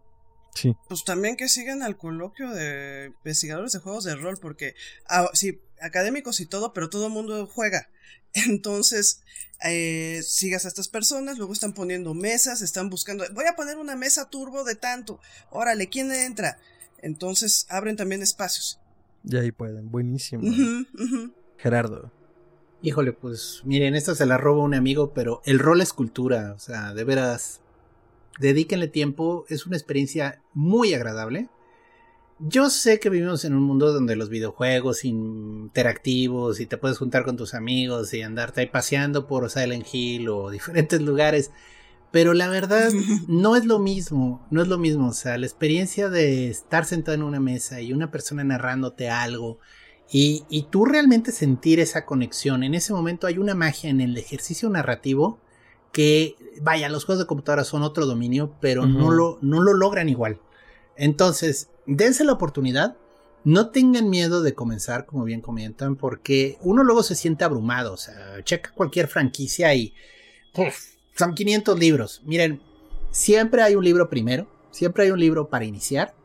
Y muchas veces estas compañías te dan gratis una aventurita sencilla para jugar, para arrancar, como el beta testing o el demo. Entonces, muchas veces el demo ni siquiera las reglas necesitas tener a la mano. Solo necesitas que alguien la narre y esté llevando lo que dice y tienen que tirar con sus dados más de 15, ¿no? Para lograr esto. Eh, es muy sencillo, yo sé que puede ser intimidante. Acérquense a convenciones de juegos de mesa. Hay también eventos así que se pueden prestar a que haya mesas de rol. Y ahí pueden encontrar de repente la oportunidad de sentarse y vivir la experiencia. Solo un comentario. Hay muchos narradores, hay muchas mesas, hay muchos modos de juego. Si no les agradó una, no se sientan desilusionados y piensen que todos son iguales. Traten de encontrar el que les llega, porque de veras hay muchísimos sistemas de juego yo bromeé que había de mi pequeño pony, sí hay de mi pequeño pony. Sí, sí hay. Es, y, no es malo el sistema, ¿eh? Curiosamente está muy bien hecho. Eh, hay muchos sistemas también para niños pequeños. Si tú tienes hijos de 8 años y quieres comenzar a jugar a ellos, hay, unos sistemas súper amigables. Eh, hay uno que se llama Cazadores de Pequeños Monstruos, que está súper tierno, súper bonito. Está el de Magisa, que está increíble ese sistema para jugar con niños. Es como rol de Dungeons, pero con niños. Y está súper simpático, o sea. Y el de mi pequeño pony, que no es malo. Hora de Aventura también tuvo una adaptación de No Solo Rol, que no está mala.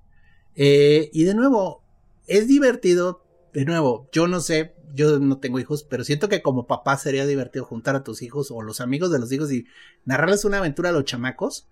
Sería una manera de conocer, interactuar y trabajar con ellos fuera de los videojuegos, fuera de otros ambientes y de veras el nivel de conexión que se genera no se logra tan fácilmente. O sea, y síganos porque de veras que eh, hay muchas oportunidades. Todos los que estamos aquí hemos jugado rol, lo disfrutamos, pero este, conéctense con nosotros y ahí pueden de repente brincar oportunidades de jugar rol. Buenísimo. Y lleven botana, porque rol sin botana ah, sí. La pizza. Pizza y refresco. claro, claro que sí. Mientras tengan el estómago. Aprovechen. Con su, respectivo tributo al máster, por favor. Obvio. si quieren terminar la aventura bien, ¿verdad? Porque si no. Eh, algo que, que rescato de todo esto, y digo, creo que es bastante obvio para ustedes y, y para mí, para quienes hacemos, bueno, hacen esto eh, pues es que genera comunidad al final de cuentas, que es a veces de lo que adolecemos, por la razón que sea, y creo que por eso la recomendación que hace Mauricio, ¿no? Como en cualquier momento, sobre todo en la universidad, pues porque necesitamos ese espacio, ¿no? Un espacio de esa naturaleza. Eh, no solo hacer esto, porque pues justo decía, como ya yendo hacia el cierre del programa, pero creo que es importante no brincárselo también por la ola que estamos viviendo a nivel medios de, del rol, ¿no? Hablábamos al principio de Stranger Things y pues digo, si ya la vieron, saben como de qué va, si no, perdón si suelto un spoiler, ya tuvieron como un mes para verla. Eh, pues parte mucho de la premisa de esta nueva temporada, pues es justamente de este grupo de amigos que tiene su club rolero y que por una serie de circunstancias desafortunadas y el pánico satánico se convierte su líder en el objetivo de, la, de la frustración social a partir de los asesinatos que suceden en la temporada y, culpan a alguien inocente de algo que no hizo, ¿no? En primera instancia, pues la anécdota está basada en eh, el caso de los tres de West Memphis, que fue un caso muy sonado en los Estados Unidos, donde se acusó a tres muchachos de haber secuestrado y asesinado a un niño, cuando después la evidencia demostró que no era así. Y el personaje de, interpretado por Joseph Quinn en Stranger Things eh, está basado en uno de estos muchachos, ¿no? En Damien Eccles, que ha escrito mucho sobre su experiencia, que es un mago ceremonial, que, o sea, vaya, que ha transitado por la vida intentando como también superar este trauma. Y pues es derivado del pánico satánico, ¿no? Entonces, eh, antes de que cerráramos, sí me gustaría, si así lo gustan también, o si así lo quieren, me compartieran sus pensamientos y su experiencia también por la época en la que ustedes crecieron rolando eh, pues alrededor del pánico satánico. O sea, en principio, y para quien no esté familiarizado con esto, básicamente todo lo que le gusta a los jóvenes es del diablo. Si eres más joven como de mi edad, te pasó con Pokémon, te pasó con Dragon Ball Z, te pasó con los Caballeros del Zodiaco. Pero bueno, esto es algo que siempre ha sido, ¿no? Entonces, eh, y los juegos de rol, por supuesto, Calabozos y Dragones no fue la excepción en su momento. Entonces, eh, si quisieran compartir algo sobre este tema y también como el contraste entre pues la sociedad presionando a que esto es del diablo y al mismo tiempo es como no sociedad, esto genera tejido social y relaciones sanas, ¿no? Entonces, no sé si quisieran abordar un poquito. Creo que ahora, empezaré yo. Eh, de entrada, bueno, voy a seguir con un poquito antes de eso con el spoiler. Creo que hay el primer capítulo de la última temporada de Stranger Things, eh, donde muestran la emoción de lo que es sacar una tirada de 20. Es de verdad yo casi lloro porque dije, es que es en serio, o sea, sí, sí, ah, es esa emoción de ese 20, de esa tirada, en una historia eh, que eh, además si llevas jugando meses o años, incluso una partida, y te enfrentas contra el jefe final y tienes una tirada así, es esa emoción que sí se equipara cuando anota tu equipo favorito en la final de lo que quieras. ¿No? Y de hecho hasta más fuerte, diría yo, porque le estás, le estás generando tú. ¿no? Entonces, ese primer capítulo describe muy bien esa, esa emoción que sentimos en el juego. Y mm, ahora siguiéndome hacia la parte de, cómo lo viví yo, yo originalmente no quería jugar Calabozos y Dragones. Admito mi culpa. Porque, eh, Reconozco mi error. Ajá, reconozco mi error. Tenía un amigo en secundaria que era, iba un año más eh, adelante de, mí, que era hermano de un compañero mío de, la secundaria. Y jugábamos muchos videojuegos. En realidad lo que jugábamos eran más videojuegos, nos, nos gustaban los cómics y demás. Y de repente llega un día y me dice, oye, conocí a unos amigos en Comics S.A., esa tienda eh, pues, que fue mítica en su momento en, el sur de la Ciudad de México, porque tenía una Spider-Man, y me dijo, conocí unos amigos que compraron una caja de calabozos y dragones, y pues me contaron cómo está el asunto, y medio me explicó, no supe si me, no me acuerdo si me explicó mal o demás, pero yo dije, este, terminé aterrado de su explicación, y luego medio busqué así como datos y demás, preguntando gente, y me, me decían es que es como una onda satánica, y demás, y yo pues como que no quiero, ¿no? ¿no? como que ya no me llamó la atención. Pero eh, llegó un día así de repente, porque además también nos juntábamos los sábados, llegó un día de repente en la mañana y me dijo, y llegó con su hermano, me dijeron, vente, vámonos. yo, ah, pues vámonos. O sea, así de, me llevaron casi, casi de, no sabes a dónde vas. Bueno, pues llego. Y ya llegué, me, me dijeron, vas a ser tu personaje para Calabozos y Dragones y demás. Y yo, bueno, pues está bien y desde entonces no le he dejado. Ok. Ok, ok, ok. ¿Los demás?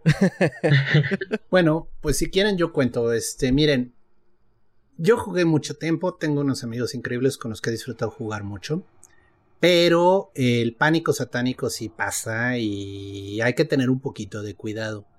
En Querétaro, que es donde yo crecí, hubo un caso y estuvo muy sonado de unos chicos que jugaban Vampire. El problema es que jugaban Vampire, o sea, porque tenían mm, prácticas sadomasoquistas. Y una de las jugadoras en su cumpleaños le regalaron pues, una sesión sado entre todos y se les pasó. Le estrangularon de más y se murió. y los chicos, así como yo ya tenía como 25 años cuando esto pasó, o sea, estos chavos estaban más jóvenes, todos eran menores de edad, excepto el máster. Y los chicos, pues en vez de razonar las cosas, hay que llamar a la policía, la regamos. Decidieron meterse en modo rol, Pulp Fiction, y la cortaron en cachitos. No, ¿qué? sí, y la comenzaron a repartir por diferentes partes del centro de Querétaro en bolsas de basura. Híjole. pensando que, bueno, para comenzar no tenían las herramientas, entonces les tomó toda la noche hacer eso, fue espantoso. Eh, y bueno, dejaban en bolsas en las esquinas en el centro y pues pasó lo que tenía que pasar. Un perrito olió carnita y pues abrió la bolsa, ¿no? Entonces cuando llegaron los de la limpia encontraron pues una manita y luego encontraron una patita y así comenzaron a juntarla como rompecabezas. No. Los este, policías pues sí tenían la pista difícil porque la chica pues tenía una vida muy promiscua, eh, era, le entraba a diversas sustancias, tenía amistades muy complejas, entonces no sabían quién pudo haber sido. Pero pues tocan a la puerta del primero de la mesa de juego. El chavo ve a la policía, se asusta y dice, no, yo no la maté, yo solo le sostuve los pies mientras le estrangulaban. Dios. Y así, pues, el policía volteó a ver al otro y dijo. Y sí, se armó una cacería de brujas en Querétaro tremenda. Nadie podía andar caminando en la calle con chamarra y cuero y cabello largo porque te paraban y los policías te la hacían cansada, te amenazaban con arrestarte. Mi madre eh, estaba aterrada de es que si me encuentran estos libros tuyos, ¿qué van a hacer? Y yo, bueno, tuve que irlos a esconder los libros a casa de otro amigo. O sea, dije, ya. Bueno, al menos no te los quemó, otra madre no, los habría quemado. No, no llegaron a eso mis padres porque pues, sabían que éramos gente normal. Muchas veces nos vieron jugar en su sala. O sea, no era así como de, oye, yo conozco estos, no hacen daño, o sea, son inofensivos. De veras, yo los vi jugar son mil veces. Salvo de repente oír un grito fuera del lugar de cállate o te como besos o cosas así que estás diciendo el personaje. y así como mi mamá, ¿van a querer de cenar, chicos? O sea, ya sabes, momentos incómodos que pasan en el rol, ¿no? Pero el punto es, este... No, Yo sí conocí dos personas a las que les quemaron libros. Eh. Es que sí, sí pasó. Sí, lo decía muy Y bueno, yo los escondí porque sí, una persona extra, extra, extra católica sabía que yo tenía esos libros y era amiga de mi mamá, ¿no? Y mi mamá me dijo, es que Si esto se pone feo de antorchas y demás, van a entrar y van a encontrar los libros. Mejor escóndelos y ya, los escondí en otro lado. Es neta, es anécdota. O sea, no es cuento. No es que me, daba vergüenza jugar rol, pero tampoco quería tener problemas con la gente. O sea, eso es lo importante de entender de esta historia. El crimen fue un crimen terrible y fue una vergüenza. O sea, la verdad, eh, pues todos eran menores de edad, excepto el máster. El máster es el que acabó en la cárcel, hasta donde se sigue. Pero es que sí hubo un homicidio, o sea, y lo asociaron a los juegos de rol. El problema es eso. Sí, sí, sí. Esto pudo haber ocurrido sin los juegos de rol. Sí, eso te iba a decir. El problema fue que lo ligaron, o sea, aquí sí hubo un crimen y de repente, ah, es que tienen juegos de rol. Los juegos de rol pueden ser o deben ser los culpables, ¿no? Ese es el problema. Eres diferente, eres grupo, eres un grupo muy pequeño, un segmento muy reducido y ah, bueno, pues eres tú, ¿no? Entonces, este, yo sí lo viví yo ya estaba grande para entonces. A mí, pues digo, yo que ya era profesionista y trabajaba, o sea, pero este sí, sí entiendo cómo esto puede de repente dar miedo, ¿no? Y mi consejo es no tengan miedo, o sea, simplemente sean transparentes con lo que hacen y sí, no hagan estupideces. O sea, sepan separar la gimnasia de la magnesia, o sea. Es como, el caso de Barcelona, ¿no? O sea, que fue el más famoso en los noventas, ¿no? justamente de unos chicos que estaban jugando la llamada de Tulu y el máster mm. les dijo, les dio una descripción y pues mataron a un tipo justamente. sí, sí, sí, fue una cosa ahí medio, medio famosa. Y justo por eso también hubo mucha, pues, mm, mucho estigma contra el juego de rol en España, en, una buena parte de Europa, y nos llegó acá a México también el rumor. Y, es, y justo por eso también hubo amigos a los que les quemaban los libros. Y sí, e, es cierto lo que dice Gerardo, sí pasaba, sí quemaban los libros, así literal. Y en varios meses me tocó que, o sea, jugábamos mucho en casa de mis papás, que a lo mejor traíamos jugadores nuevos y demás, y siempre preguntaban, ¿hay problema con tus papás o tenemos que usar eufemismos para narrar? No, yo nunca tuve problemas, pero a varios de mis cuates sí les tocó que... Y ya estás otra vez con tus grupos que... que... O sea, como si se hubieran unido a los testigos de Jehová o algo de una chingadera, o fueran de una pirámide de coaching, ¿no? O sea, sí, pero eh, de que sí había un, una estigmatización la había. Y creo que de, todas maneras pues, tienes un aparato que está usando el juego como chivo expiatorio. O sea, son tejidos sociales que están deteriorados. Y pues nos vamos sobre el juego de rol. O sobre los videojuegos también. O sea, cada vez que hay un tiroteo es que jugaban, no sé, Candy Crush, ¿no? sí. claro, que, al final son las personas, ¿no? Las que tienen o podrían tener como este tema. Justo ahorita nos perdimos en el vortex de la falla de señal. Eh, Gerardo narraba Se me fue la luz. sí, fue lo que pensé. Dije, ah. Eh, Gerardo decía, no, a ver, es que hubo unos dudes que si cometieron un crimen por accidente y, al momento de que ellos actuaron mal también, pues la gente automáticamente asoció la autoría del crimen con, con, los juegos de rol. Como bien dices, es un chivo expiatorio, ¿no? Lo que no entiendo, lo que es diferente, eso debe ser la causa de mis problemas. No el tejido social todo podrido por otras razones, no. Unos juegos inventados por unos ñoños. No, y, además como autoridad te sirve mucho porque entonces te lavas las manos de tener que resolver problemas reales, que son infinitamente más complejos y es evidente que no vas a alcanzar a resolver. Pero si pasó, por ejemplo, no solamente con los juegos, pensamos con las videonastis de la primera mitad de los 80 en, en Inglaterra, y bueno, por culpa de estas películas de horror, eh, la gente cometía un montón, un montón de barbaridades entre comillas, por eso se divorciaban, por eso los adolescentes estaban perdidos, nada que ver con crisis sociales, problemas familiares, ah, falta de oportunidades, broncas económicas, no, eso no, no, es culpa de las películas de horror, ¿no? As usual. Pues Muy bien. Pues sí, eh, pues excelente amigos, este, creo que ha sido un gran, gran programa toda esta aventura horrolera para poder entrar en el horror me, me, pareció fascinante. Y la verdad es que aquí entre nos creo que es la primera parte de muchas y también la primera de muchas colaboraciones con ustedes. Muchísimas gracias por asistir. Eh, si nos pudieran compartir las redes sociales que quieran compartir, donde puedan seguirlos, igual en qué andan, no sé, alguna cosa, algún evento, algún libro. Entonces, pues también siéntanse libres de compartirlo, por favor. Bueno, ahorita andamos eh, publicitando videojuegos y lenguajes, donde también eh, Mauricio tiene un capítulo, yo tengo otro capítulo. nos quedó bien padre. está de venta en las librerías de la UAM, próximamente en el Libro Fest, y va a estar también en, en la FIL de Guadalajara. Ah, bien, muy bien. De hecho, lo, lo, vamos a presentar en la FIL de Guadalajara. Excelente, entrando por la puerta grande. Eh, bueno, a mí me pueden atrapar ahí en, en devour.mx. Eh, ahí me dejan el, el mensaje. O en Twitter, eh, arroba nuclearwolf79. Entren bajo su propio riesgo. Pura barbaridad y ñoñez. Muy bien, Y bueno, a mí en, en academiadelrol.org.mx, que es la página oficial del, justamente de la red de investigadores de juegos de rol, y en Facebook creo que estamos como coloquio de, juegos de rol. Entonces, sí, ese ya se hace cada año. Este año es en noviembre, va a ser en Mérida. Súper. Y va a haber cosas ahí interesantes porque también va a haber muchos anuncios ya. pues, sorpresas, digamos, para los académicos por ahí.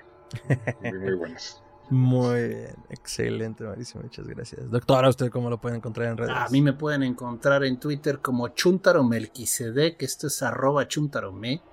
Y bueno, pues dense una vuelta, comparto tablillas de maldición egipcias, hasta fotos de gatitos súper tiernos, ahora sí que dense de grasa. más que nada es donde yo participo más y donde me gusta hablar más. A mí el Twitter me acomodó mil veces más que el Facebook. Estoy en Facebook en una fanpage, pero es más que nada para avisos y demás. Entonces me pueden localizar ahí. Es Gerardo Braham. Eh, ahí estoy con una foto muy interesante de perfil. viendo un árbol. Excelente. Este, no, no estoy en un viaje de hongos. Eso es puro rumor.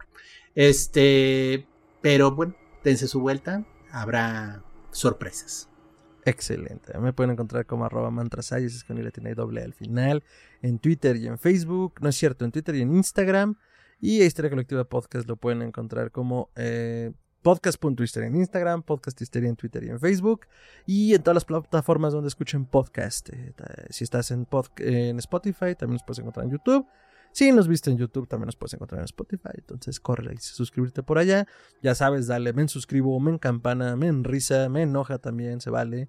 Eh, pero síguenos, eso es lo importante. Róbate los celulares de tus tías para que también nos sigan. Y esperemos que si ven que nos siguen y te encuentran la página, pues no te culpen del pánico satánico. Usted también lo sigue, tía. Entonces, bueno, ya lo saben. Muchísimas gracias por llegar hasta acá. Y pues nos vemos en la siguiente emisión. Blanca, Mauricio, doctor. Muchas gracias. gracias. Nos vemos pronto. muchas gracias, chicos. Hasta entonces. Bye bye.